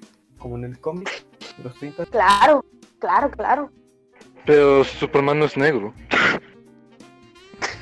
¿Quién dijo que no lo podía hacer? Técnicamente es un extranjero. Sí, eh, claro. De hecho, eh, últimamente he, he visto muchos, pero muchos, muchos, muchos documentales sobre las historietas. De hecho, creo que me he sobrepasado, he visto como 10 o 15. Eh, pero me he vuelto loco en eso. Eh, y, y hablaban sobre eso de que Superman era un, un extranjero, ¿no? Y de- como representando a Jerry Siegel y a, y a Joel Schuster, entre otros detalles muy buenos que creo que va a ser el link por el Tribunal de los Calbrotas, que alguien me corrija si me equivoco, que puse los links de algunos documentales, ¿no? Eh, pero, pero sí, o sea, hay una historia llamada Superman aplasta, eh, que es muy reciente, muy, muy, muy reciente, que se basa en, los- en 1946, ya en Sí, la sí. edad dorada. Y sí, la tomaría también como inspiración. Y Superman trataría, el traje sería, de hecho sería igual, el traje de esa historia que tendría el logo negro por dentro. Porque esa sería una referencia a lo que sucedería después en mi continuidad con Kingdom Come. Porque trataría de probar algo nuevo, porque también existiría la fortaleza de la soledad en, en mi historia. Y, y pues quería, quería intentar algo nuevo, ¿no? Quería renovar, porque también andar con el mismo logo también puede ser un poco cansador y, y, y, pues Krypton iba en constante evolución, porque era una especie en constante, en constante evolución. Así que quiso variar un poco en su logo y, lo cambió a negro, obviamente, luego volvió a amarillo. Eh, pero sería ya du- durante cuando ya llegara la Liga de la Justicia, después de los hechos de la Nueva Front. Aprende DC Comics, aprende Warner. No, en serio, tío, porque al final a la larga yo creo que si entre todos nos ponemos a construir un universo cinematográfico cada uno o ya directamente entre todos, yo creo que al final terminamos superando los malvados planes de Warner, creo. Porque me gusta la idea esta que estás comentando de ir explorando diferentes épocas en diferentes décadas también, que es algo que me recuerda un poco a, a Spider-Man Life Story, que ya varias veces me ha recomendado Flippy que todavía no me he comprado, por desgracia. Ah, por, por cierto, ay, ay, verdad, verdad, casi se me olvida eh, un dato muy importante, de que, de que era de que en esta versión se sería Harley Quinn, pero eh, sería muy similar a, la- a la de eh, Batman el Valiente. O sea que sería Marilyn Monroe. Algo así, pero tendría los colores de la Harley Quinn. Sería una versión similar, combinada con la de Arkham, pero también un poco la de Batman el Valiente. También tendría su gorro de Arlequín, obviamente, pero sería muy similar a Marilyn Monroe. Eh, pero no perdería el aire de Arlequín. Ah, vale, entiendo. Es. es, lo, es lo que comenta ahora Will Verse que aquí en el chat. Imagínate si todos supiésemos dibujar cómics. Para, podríamos representar todas estas ideas que estás comentando, bro. Que yo podría hacer lo mismo con las mías o Flippy con las suyas. Y literalmente seríamos imparables e inviolables también. Uy, carajo. Uy, si, si, si supiera dibujar bien, o si tuviera la pasión suficiente, ya, ya tendría mi propia editorial, ya que yo, yo, tengo, yo ya tengo toda una historia en mi cabeza que quisiera plantear algún día, no sé. Una historia Pero sobre bueno, furros. Eh, lamentablemente eh, no tenemos buenos escritores eh, como lo que lamentablemente tenemos a Zack Snyder y seguramente el regreso del universo cinematográfico. Bueno, caballeros. Caballeros, damas, damas y caballeros. No, no, todavía no terminamos, todavía no terminamos. Voy a decirte que ya casi terminamos porque ya, ya casi vamos a hacer las dos horas. Eh, ¿Alguno tiene algo más que agregar? O sea, bro, que tienes algo más que agregar Sí. respecto a lo tuyo? Sí, de hecho son tres cosas. Ay, Es que, es que lo pensé mucho, lo pensé mucho cuando, cuando hablaban ustedes. Me emocioné. No, ah, Eh, de, que, de, que, de que era de que, como, como dije también, al principio era el logo amarillo. Y ujú. luego se transforma a negro y luego de nuevo amarillo y luego de nuevo negro. Tra- cuando se transformaba a negro, ustedes saben de que entre los años 50 y 1956 hubo un declive, pero, pero tremendo. Las historietas las, tra- las, las tomaban de, de que era algo no cristiano y, y de hecho las quemaban eh, por, un, por un psicólogo que dijo que les hacía mal a los niños, ¿no? Y, y Sí, la- y sí, las sí, empezaban sí, a sí. quemar. No, sí fue algo tremendo. Y No, y ya pues en todo, ese entonces y todo fue. Y todo fue porque, claro, ese mismo doctor dijo de que la relación entre Batman y Robin era homosexual. Que yo me Eso da- acuerdo. Eso da, para un, eso, eso da para un debate aparte, te lo digo. Ay, carajo. Hostia puta, ¿te imaginas, ¿te imaginas un podcast hablando sobre si Batman y Robin son secretamente del closet? La no absurda, solo güey. Carajo. eso, sino, ya no solo eso, sino, sino lo del Comic Authority. En plan, tratar Sí, un poco sí, el sí. tema. Sí, Oigan, pero. vi alto error argumental en mi historia, de que yo dije que Robin había aparecido en los años 40 Pero no, no, olviden todo eso. Robin no apareció en los años 40 y Batman no se ablandó en los años 40, se ablandó en los años 56. Justo cuando llegó Barry Allen, llegó Robin y ahí se ablandó. Todo el resto del tiempo tuvo el traje negro con los guantes morados. Olvídenlo, es error mío. Bueno, viendo que Broque ya ha expuesto su super ultra duper mega universo cinematográfico de DC Comics, yo lo que propongo es que ya para terminar con esta con este carnaval de una vez por todas es que Frippy Em, eh, comente lo que quería comentar, porque claro, se acordó tarde, se acordó 84 años tarde de que quería comentar sobre su proyecto, sobre su concepto de Dorojedoro. Ay, ay, que yo, yo tenía planeado hablar mi visión o el cómo yo repararía, se podría decir, a la trilogía actual de Star Wars, pero veo que no, no me dio tiempo. No, o sea, si quieres lo tratamos, pero claro, se va a terminar alargando. Por mí no hay problema, porque es sábado. Así que yo creo que nadie tiene que levantarse temprano mañana, así que yo creo que si queréis Yo lo podemos alargar un poco más. Yo lo- Sí, Bueno, por favor, yo de hecho mañana sí estoy que- la- eh, mañana Claro, pero- y no tengo nada que. Pero, yo- si yo lo yo no he un poco más- Todavía. Oh, Perdón. entonces lo que propongo es que Frippy comente durante unos 5 minutos o lo que le dé de tiempo el tema de Dorojedoro y saltamos ya a, a con Andrés. Y ya después de eso terminamos todo. Pues yo Muy una bien. cosa rápida. Me claro. parece. Claro, Pues empieza. mira, eh, pues mira, una cosa rápida. Eh, mi idea era una historia que estuviera basada en el manga, sin embargo, fuera eh, eh, una serie de, recopilatorios, digamos, hechos como por la policía, llamado Expediente. Eh, un expediente por cada dúo. Eh, el dúo principal, el dúo de Shin y Noi, que en la foto que pasé anteriormente son la chica que está agachada y el tipo que está con cabeza de- corazón. Y luego el dúo de Fujita y Ebisu, que es la chica bajita con cabeza de calavera y el tipo de la nariz incluyendo un cameo de el hombre alto rojo de atrás, que es, el, el antagonista principal, el puto mejor villano que he visto en años.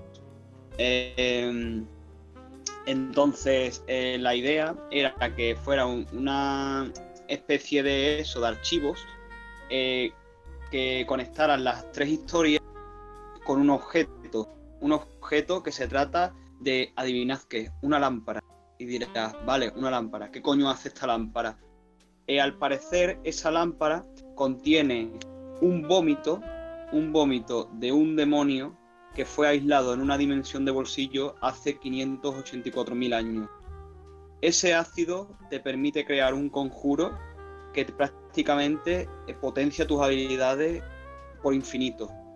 ¿Qué pasó? Que la idea era que fuera que al descubrirse iban a intentar cada uno por su parte en una especie de miniserie que, como he dicho, se llama ahora Expediente, que iba a tratar cada uno por su cuenta la historia, pero conectando con la lámpara, pues que al encontrar la lámpara resulta que era un farol, o sea, era mentira. Nunca hubo un ácido de un demonio, el, o sea, el vómito, el vómito que era como ácido y había que tratarlo con mucha experiencia.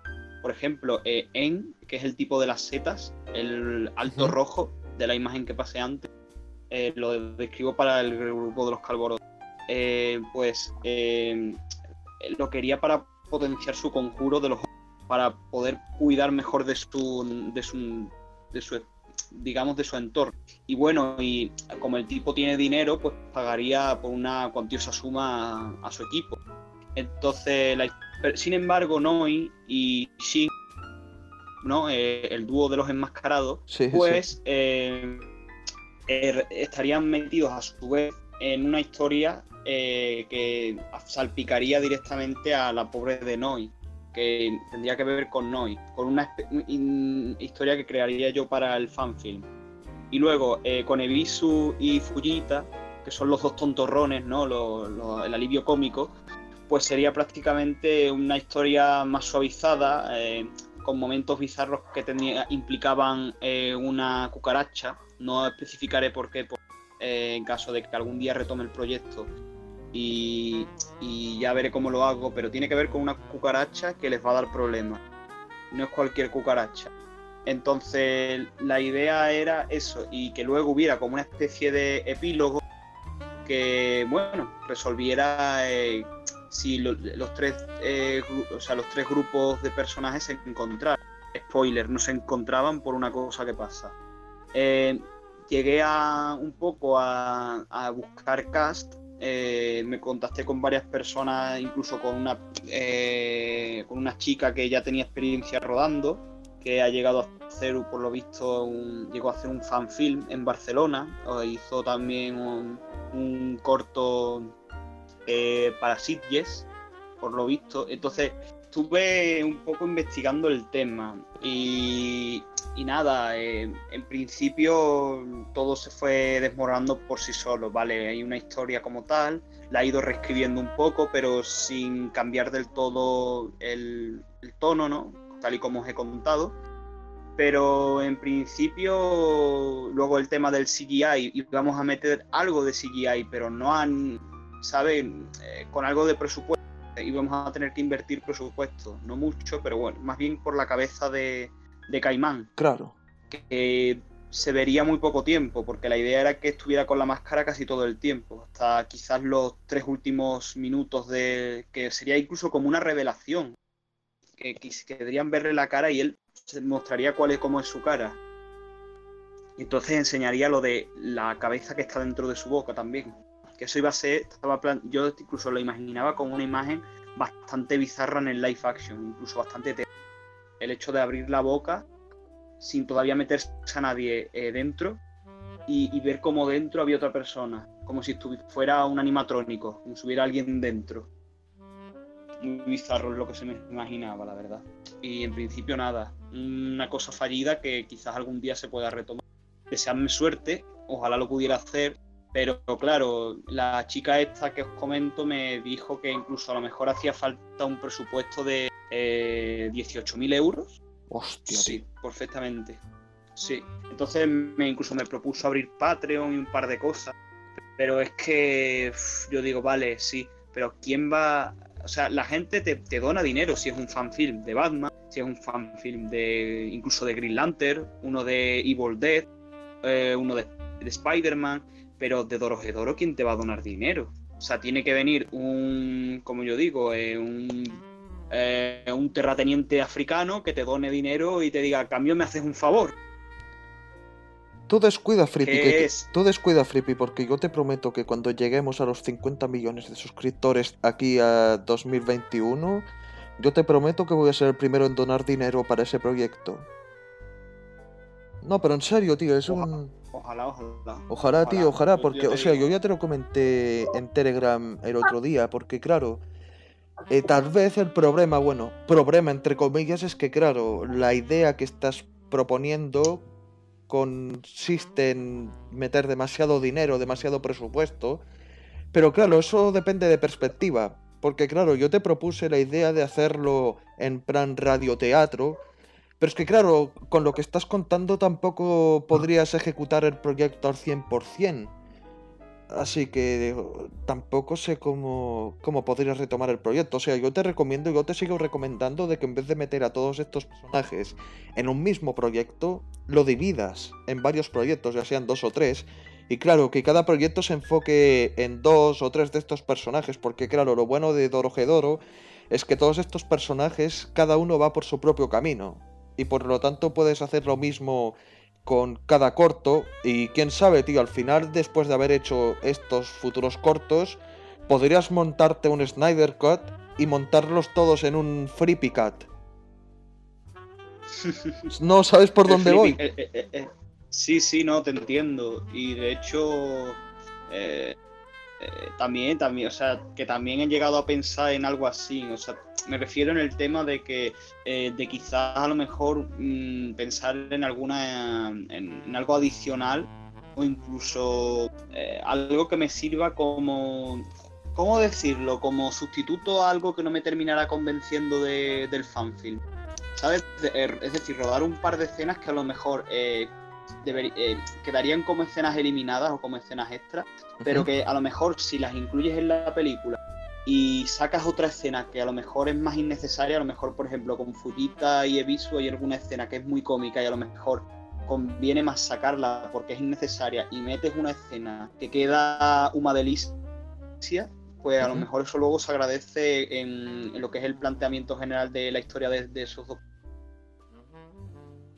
Pues bueno, o sea, yo, o sea, yo personalmente, yo, yo ya lo que te he dicho, o sea, pregunta, pregunta, ya que estás hablando del proyecto, la chica actriz esta que mencionas, ¿qué papel tenías en mente para ello? O sea, ¿te imaginabas ya como, como... Bueno, no, esta chica lo- eh, no, era una chica que me iba a ayudar a. eh, tenía experiencia rodando y. Ah, eh, di- digamos, en dirigi- dirección, eso, vale, vale. dirigiendo. Sí, y estuvimos buscando personas. Llegamos a encontrar una chica que estaba dispuesta a participar como Nikaido. eh, que era, que por cierto, era, era rubia. Y, estaba, y la tipa iba a gimnasio, o sea que. Pero no era la típica chica mamada que tú la ves y tú dices me va, me va a reventar con la tableta de chocolate que tiene en el torso, ¿no? Sino era más un rollo Nikaido. De hecho, mm, tú la veías y decías Nikaido. Entonces es que Nikaido le intentan dar un tono más nipón, pero bueno, que la ves y es Nikaido. Y entonces, lo que pasa es que luego la chica eh, vivía en, en Baleares, eh, entonces imagínate tener que desplazarse hasta la península, hasta Andalucía. Claro, Eh, muchos problemas. Y luego luego sí es verdad que estuve buscando por Google Maps y, y luego informando un poco localizaciones de mi ciudad que tuvieran un rollo digamos bartoniano. Por ejemplo una fábrica que estaba abandonada. También la hemos- he llegado incluso a pensar en pedir un permiso Eh, luego hay también eh, un puente que por debajo debajo del puente tú lo ves y da bastante mal rollo de hecho esa escena la ideaba para Shin Inoi, que iban a contactar con un tipo, eh, incluso con el coche aparcado a un lado. Iba y, que por cierto, el coche que iba a estar aparcado al lado, eh, te cuento una cosa curiosa. ¿Sabes qué tipo de coche incluso planteé que fuera? ujú. Eh, el coche de mi abuelo. Hostia, verdad, tío, estiro, Es que el coche- estiro los guiños que ponía San Raimi con su coche, ¿no? Sí, sí, algo así, el coche de mi abuelo, pero que se viera el coche, porque el coche de mi abuelo lo que pasa es que tiene algunos arañazos y marcas, y luego el de Shin le pasa algo parecido. No es el mismo color del coche, pero tiene algunos arañazos y marcas de que ya tiene sus años de vida. Claro. Entonces, la, la idea era esa, que fuera un coche que ya tuviera su- sus años de, emple- de, de haber sido empleado, pero que aún así sigue siendo un fiel compañero de ellos, de ellos dos, que sigue estando con ellos, como parte de los dos personajes. De hecho, iba a haber hasta una conversación dentro del coche. O sea que, es que, no sé, tío, es un proyecto que, que- que de hecho le, lo he ido escribiendo, lo he ido pensando, he ido sobre la marcha, luego he ido cambiando cosas. Y no sé, mm, si ya te digo, si me tocara la lotería eh, mañana mismo, eh, me pongo cuando, cuando acabe la cuarentena a hacer el proyecto como sea. Yo lo que te puedo recomendar, o sea, desde mi punto de vista al menos, yo lo que te puedo recomendar es que, claro, tú lo trates de enfocar en todos los proyectos diferentes posibles, o sea, ya sean dos o tres, si algún día puedes darte el lujo de reanimar la idea, claro. Pero claro, todo lo que comentas de que Chin y Noi estén, por ejemplo, en un coche, hablando entre ellos debajo de ese puente, yo, yo creo que si encuentras ya los dos actores para el papel, yo creo que... y consigues el coche, claro, y vas a ese lugar, yo creo que ya podrías rodar el tema perfectamente, al menos con ellos, claro. Claro, pero es que lo único que encontré fue una persona, que una chica que fuera Nikaido. Yo te estoy hablando de Noi, o sea, Noi Sí, no encontré sí, sí. a nadie para Noi. Y para Shin eh, llegué a pensar en un chaval que es de, eh, de- bueno, de- sí, de, que incluso de la misma.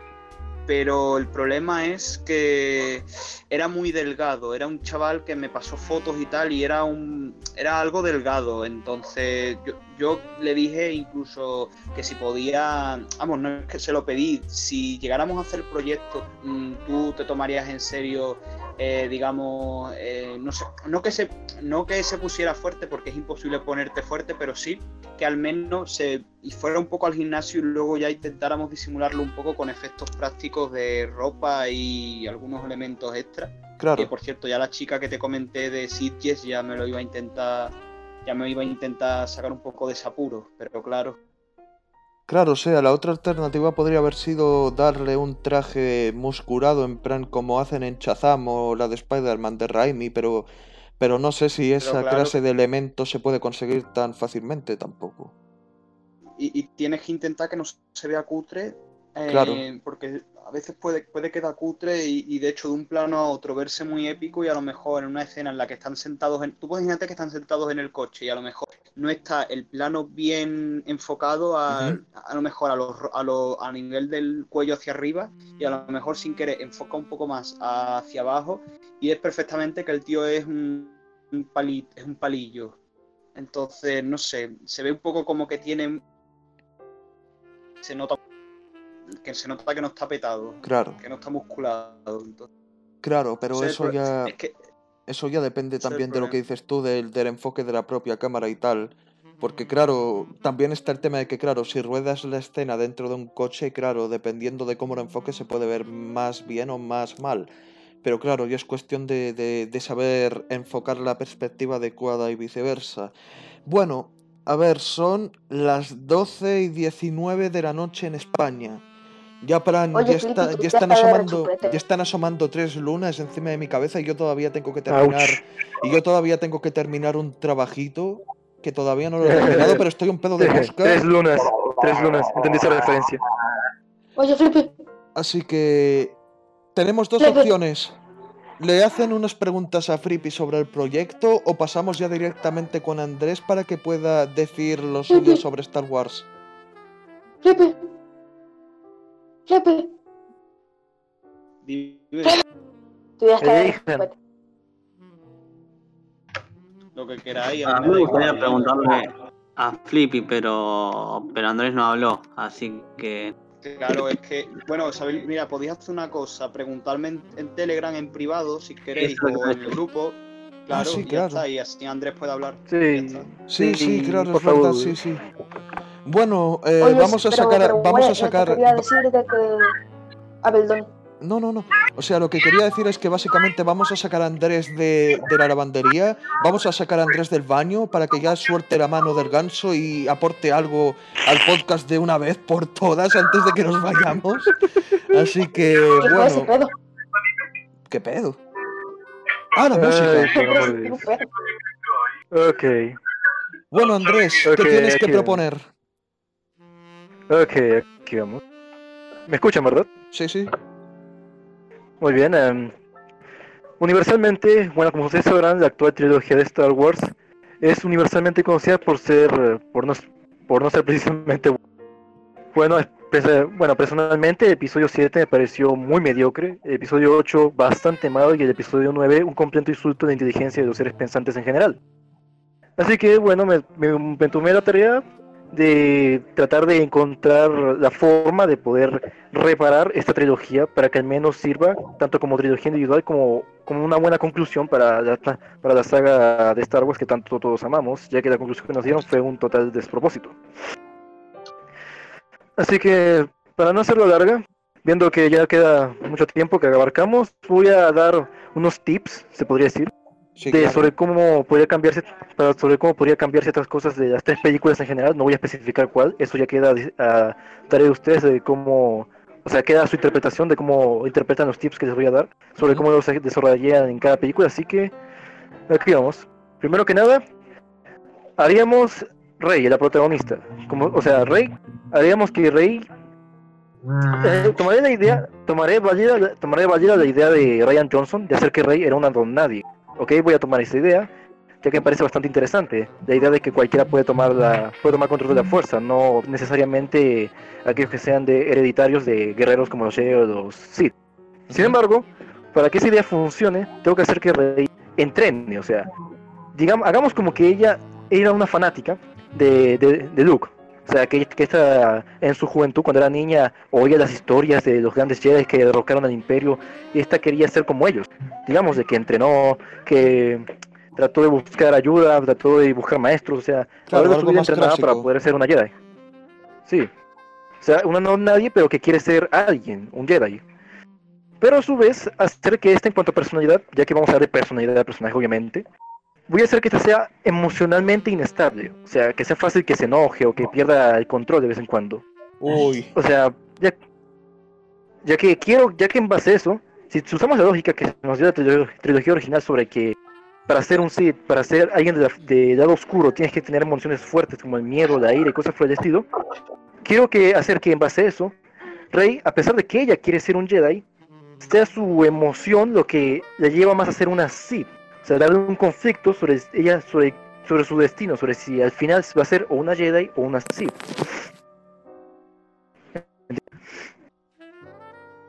sí, sí, Eh, captan la idea, ¿no? sí, sí, sí. Sí, puede sonar, sí, puede sonar raro, puede sonar complicado de ejecutar, pero con el suficiente talento se puede sacar algo en base a eso, ¿no? Claro. Bueno, también estaría el tema de, ahora, también estaría el tema de, de la nueva orden, que se planteó en el episodio 7 así de la nada, lo cual ya es un problema desde el episodio 7, siendo que nos plantea así como si nada la nueva orden, tomando en cuenta que, lo cual ya directamente arruina la trilogía original sobre cómo Luke tuvo que luchar para acabar con el imperio, para que ahora en esta nueva trilogía nos den una nueva orden de la nada, lo cual es directamente mandar al carajo la trilogía. Ok, vamos a hacer que en lugar de que sea la nueva orden estuvo desde hace años, voy a hacer que en lugar de estar desde hace años, esta recién se esté montando, que Snoke, el villano, junto con el villano que recién reclutó a Kylo, hagamos así, esté montando ya el imperio, esté recién ya montando el imperio de una vez, se podría decir, que ya está empezando a conquistar los planetas, tomando las grandes órdenes y, todo eso, y una cosa por el estilo. Y claro, em, también montaría el tema de que cómo Snoke reclutó a, a Kylo, o sea, hacer como este lo llevó al lado oscuro, en lugar de simplemente dejarlo muy a la ambigüedad como pasó en los, en los últimos en The Last Y claro, también darle profundidad a Snoke, no sé, hacer que este sea hacer que este tenga como una clase de paralelismo con, con Rey, al hacer que este también era otro de esos tantos pocos Sith que quedaba y que quería continuar con el legado. O algo por el estilo, o sea, algo así, no sé. Claro, básicamente lo que Y- propones es que todo, bueno, varias ideas de la nueva trilogía sean desarrolladas como se debe, bien introducidas y bien desarrolladas en vez de ser insertadas como algo sacado de la nada, básicamente. Sí, algo así. Ah, y ah, también haría cosas como por ejemplo que a lo largo de las tres películas, ya que, o sea, pongamos sí, que a lo largo de las tres películas se nos muestren de poco a poco tanto nuevas especies de alienígenas que van ayudando o aportando de vez en cuando, ya sea a la resistencia, como a los Sith, no sé, algo por el estilo, que se va mostrando a lo largo de las tres películas, para que así al final, en la última, en la tercera película, ya sabrán, ustedes sabrán que al final, en el episodio 9, muestran que Lando reclutó a sopo 200.000 naves espaciales repletas de, de, sol- de guerreros, de alienígenas y quién sabe dónde, de quién sabe dónde, así de la nada. Sí, Ok, sí. Visto, es superficialmente, superficialmente se ve épico, claro, pero uno como espectador queda comple- completamente indiferente porque no conocemos quiénes están en esas naves o por qué están ahí y todo eso. Bueno, vamos a hacer que a lo largo de las tres películas nos, nos, den, nos estén mostrando esas especies, esos guerreros que están tan en contra de la nueva orden, para que así al final, así en plan sorpresa, nos vean que esas especies que ya conocemos, que ya vimos interactuar con nosotros, se unan todos juntos contra la nueva orden. Así como en Avengers Endgame, pero así más mejor construido, digamos. Claro. Y claro, también haría. Y claro, también otra idea que me gustó de Ryan Johnson en los últimos días, pero que ejecutó como el, como el culo, sería el balance, el verdadero balance de la fuerza.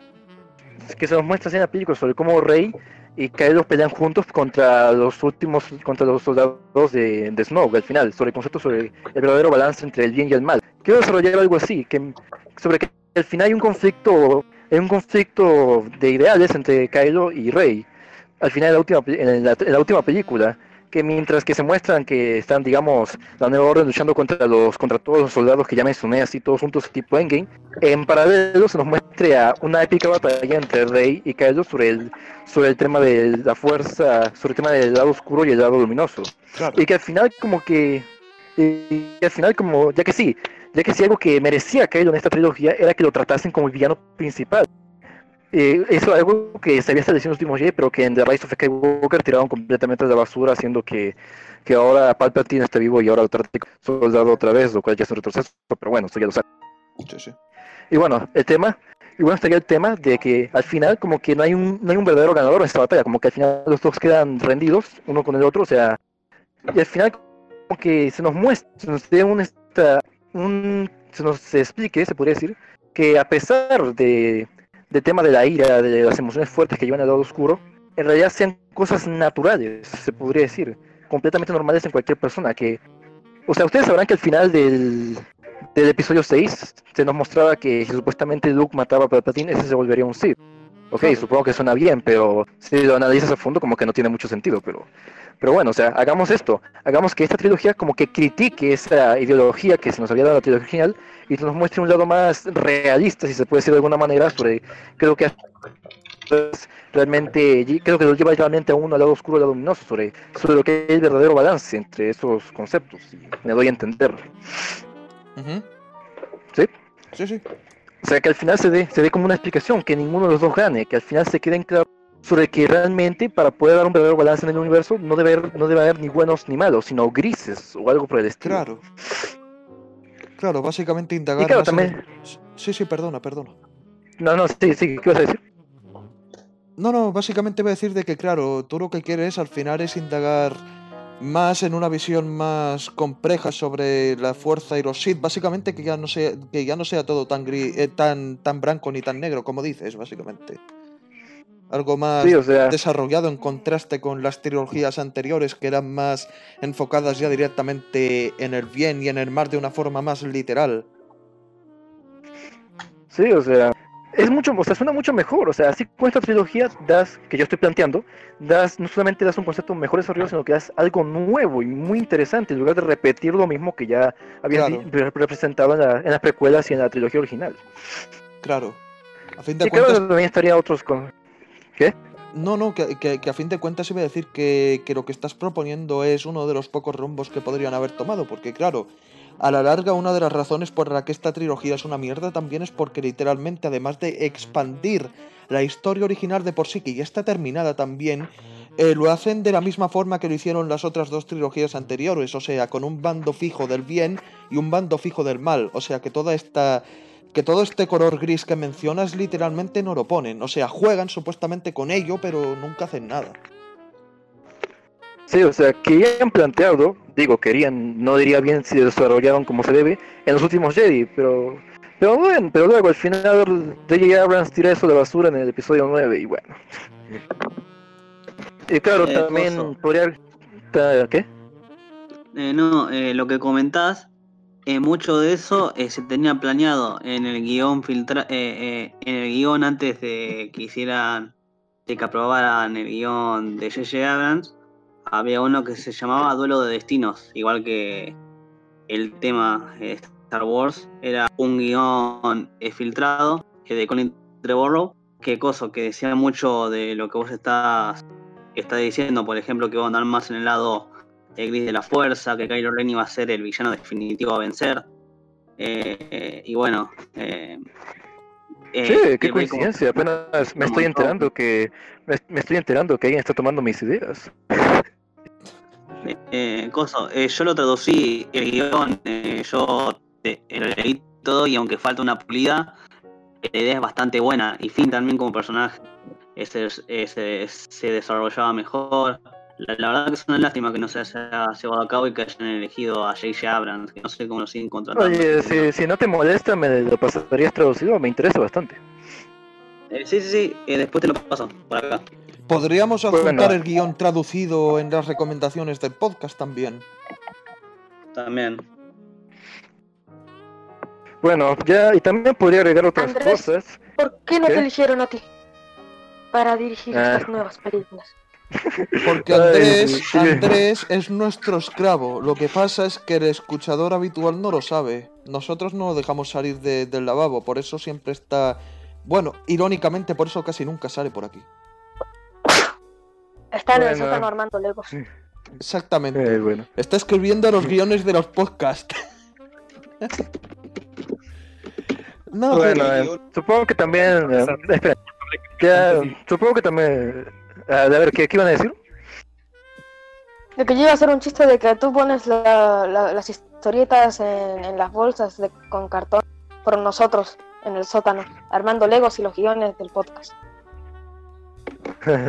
bueno, bueno, para continuar, ya que también podría agregar que Kylo Ren podría ser, podría reescribir un poquito a Kylo Ren diciendo, haciendo que, que digamos que este se siente, o sea, voy a, voy a meterlo más o menos intacto sobre el concepto de cómo este se siente en la necesidad de seguir el legado de, de Darth Vader, influenciado por Snoke, obviamente.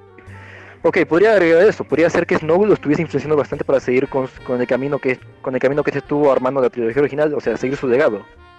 Ok, me gustaría, pero también como que Kylo se siente muy sofocado con ese legado, o sea, que este se siente capaz de valerse más por sí mismo que de estar afiliado a una a una a una entidad pasada, o sea, poder valerse más por sí mismo, ¿no? que, que no lo vean como nuevo Darth Vader, sino como alguien diferente, como que es más, se podría decir. ¿Me entienden? No, no, perdón Andrés, no es por, por lo que estás diciendo, es que es que es que Eder acaba de escribir que eres el culpable de, de, de que di- de que de, de, de que quién está diciendo De que diga idioteces? puras idioteces. Sí, sí. Sí, sí, y, y André, y, An- y Andrés sabrá por qué me estoy riendo de, de, de que le estén tirando la culpa de algo ya, tío. Sí, sí, yo soy el culpable de que este podcast sea muy largo. No, Sí, güey, Andrés es el mejor tengo material para el día de mañana. No, pero, Bueno, eh, sí. o sea, em, bueno, Andrés, no, no quisiera verme obligado a interrumpirte, pero tengo, tengo que, que irme ya para terminar el trabajito, porque si no entrego el trabajito dentro de, de una hora o así, me, eh, no quiero imagin no quiero, no quiero que se enoje el cliente al que le tengo que entregar el trabajo y claro, supuestamente tenía que haber terminado el podcast hace media hora, así que Ay, tienes ay, dos ay, opciones. está bien, está bien. Te doy dos opciones. Mira, la primera es eh, zanjas el tema, zanjas el tema ahora o te lo guardas y lo expandes para un futuro podcast enfocado en Star Wars. Que no puede, que puede que no sea el próximo, pero podría ser otro. Eh, eh, está bien, me parece bien. Esto ya duró demasiado. Sí, sí, el carnaval ha durado mucho ya, tío. Y eso que, que Lo hoy que hemos sí te podría pocos. recomendar es que. Espera, espera. Lo que sí te podría recomendar, si es que vas a editar esto, es que trates de cortarlo. No sé, unas partes para que esto no quede tan largo al final. No. No, es que en, par- en parte si me pongo a editarlo de forma más eh, profunda, literalmente estaría, eh, no días, sino muchas horas metido en el tema, lo mismo que editando un vídeo normal del canal y, y claro, tampoco Oye, es... Sí, dime, dime, dime, bro. el, el próximo tema de- del próximo podcast, esto, esto es por curiosidad, porque normalmente siempre tenemos diferentes maneras de, de decidir democráticamente. No, ¿sabéis qué? Yo, tema. yo ya sé qué tema vamos a tratar en el próximo y dudo mucho que alguien se oponga. Vamos a hablar... Ah, no, ¿Cuál? no, un segundo. ¿Hemos hablado de las películas del DCU ya? No, No, ¿Del MSU? Del DCU, del DCU. sí. ¿Hemos hablado sí, sí. ya? Ah, no. Sí, sí, 000 ya lo- hablamos. Fue- Me parece que- 000. O Sí, me bueno, no lo hablamos tanto, apenas si mencionamos Man of Steel, No, v no, no, Superman ya sé, ya sé. y- De lo que no hemos hablado es de la película Joker. ¡Ah! La película de jajas, del bromas. O sea, ya sabéis la... Pero ya sabéis la... John, espera, pero aún no tienes, pero aún no tienes mis... Claro, no tengo Sí, no, tengo muchos suscriptores, pero este podcast lo vemos pero- nosotros y pocos calborotas más. Por ende, Pero- no es como si fuera algo Oye, sí, oficial técnicamente Claro. hablando. hablando, hablando de eso, solo, solo compartiste en Facebook y en Twitter el 2, hasta el 2 y luego los otros dos no los publicas. No, sí, los llegué a publicar, los llegué a publicar. Lo que pasa es que poca gente le prestó atención, creo. Que yo tengo Pues, que dar las notificaciones de tu Facebook y no me llegaron. Te digo una cosa, Hanson. En el, en dime. si hacemos uno del Joker, hay que meter a Spooky para, para que tiemble la, la tierra, supongo. No, no, no necesariamente. O sea, lo de Spooky podemos reservarlo para cuando llegue a los mil suscriptores, que podría ser dentro de cinco años, cuando ya todos seamos viejos. Eh. Y ya ahí cuando Spooky sepa que no me gusta la película como adaptación y como película como tal, ya ahí cuando yo esté viejo y ya me haya crecido pelo, inclusive pelo canoso, y ya cuando tanto Spooky como, como yo estemos viejos, ya nos ponemos en plan Dark, Da- Dark Knight Returns, yo me pongo una armadura así mamadísima me voy a un farol y me pongo a esperarlo. Y ahí desciende él de un taxi y literalmente nos moremos a golpes porque a mí no me gustó tanto la película y a él, por lo que tengo entendido, sí le gustó y tal. Pero eso cuando llega Sí, sí, yo, sí, sí, yo ya hablé, yo ya hablé eso con él, me dijo que sí, la película le encantó.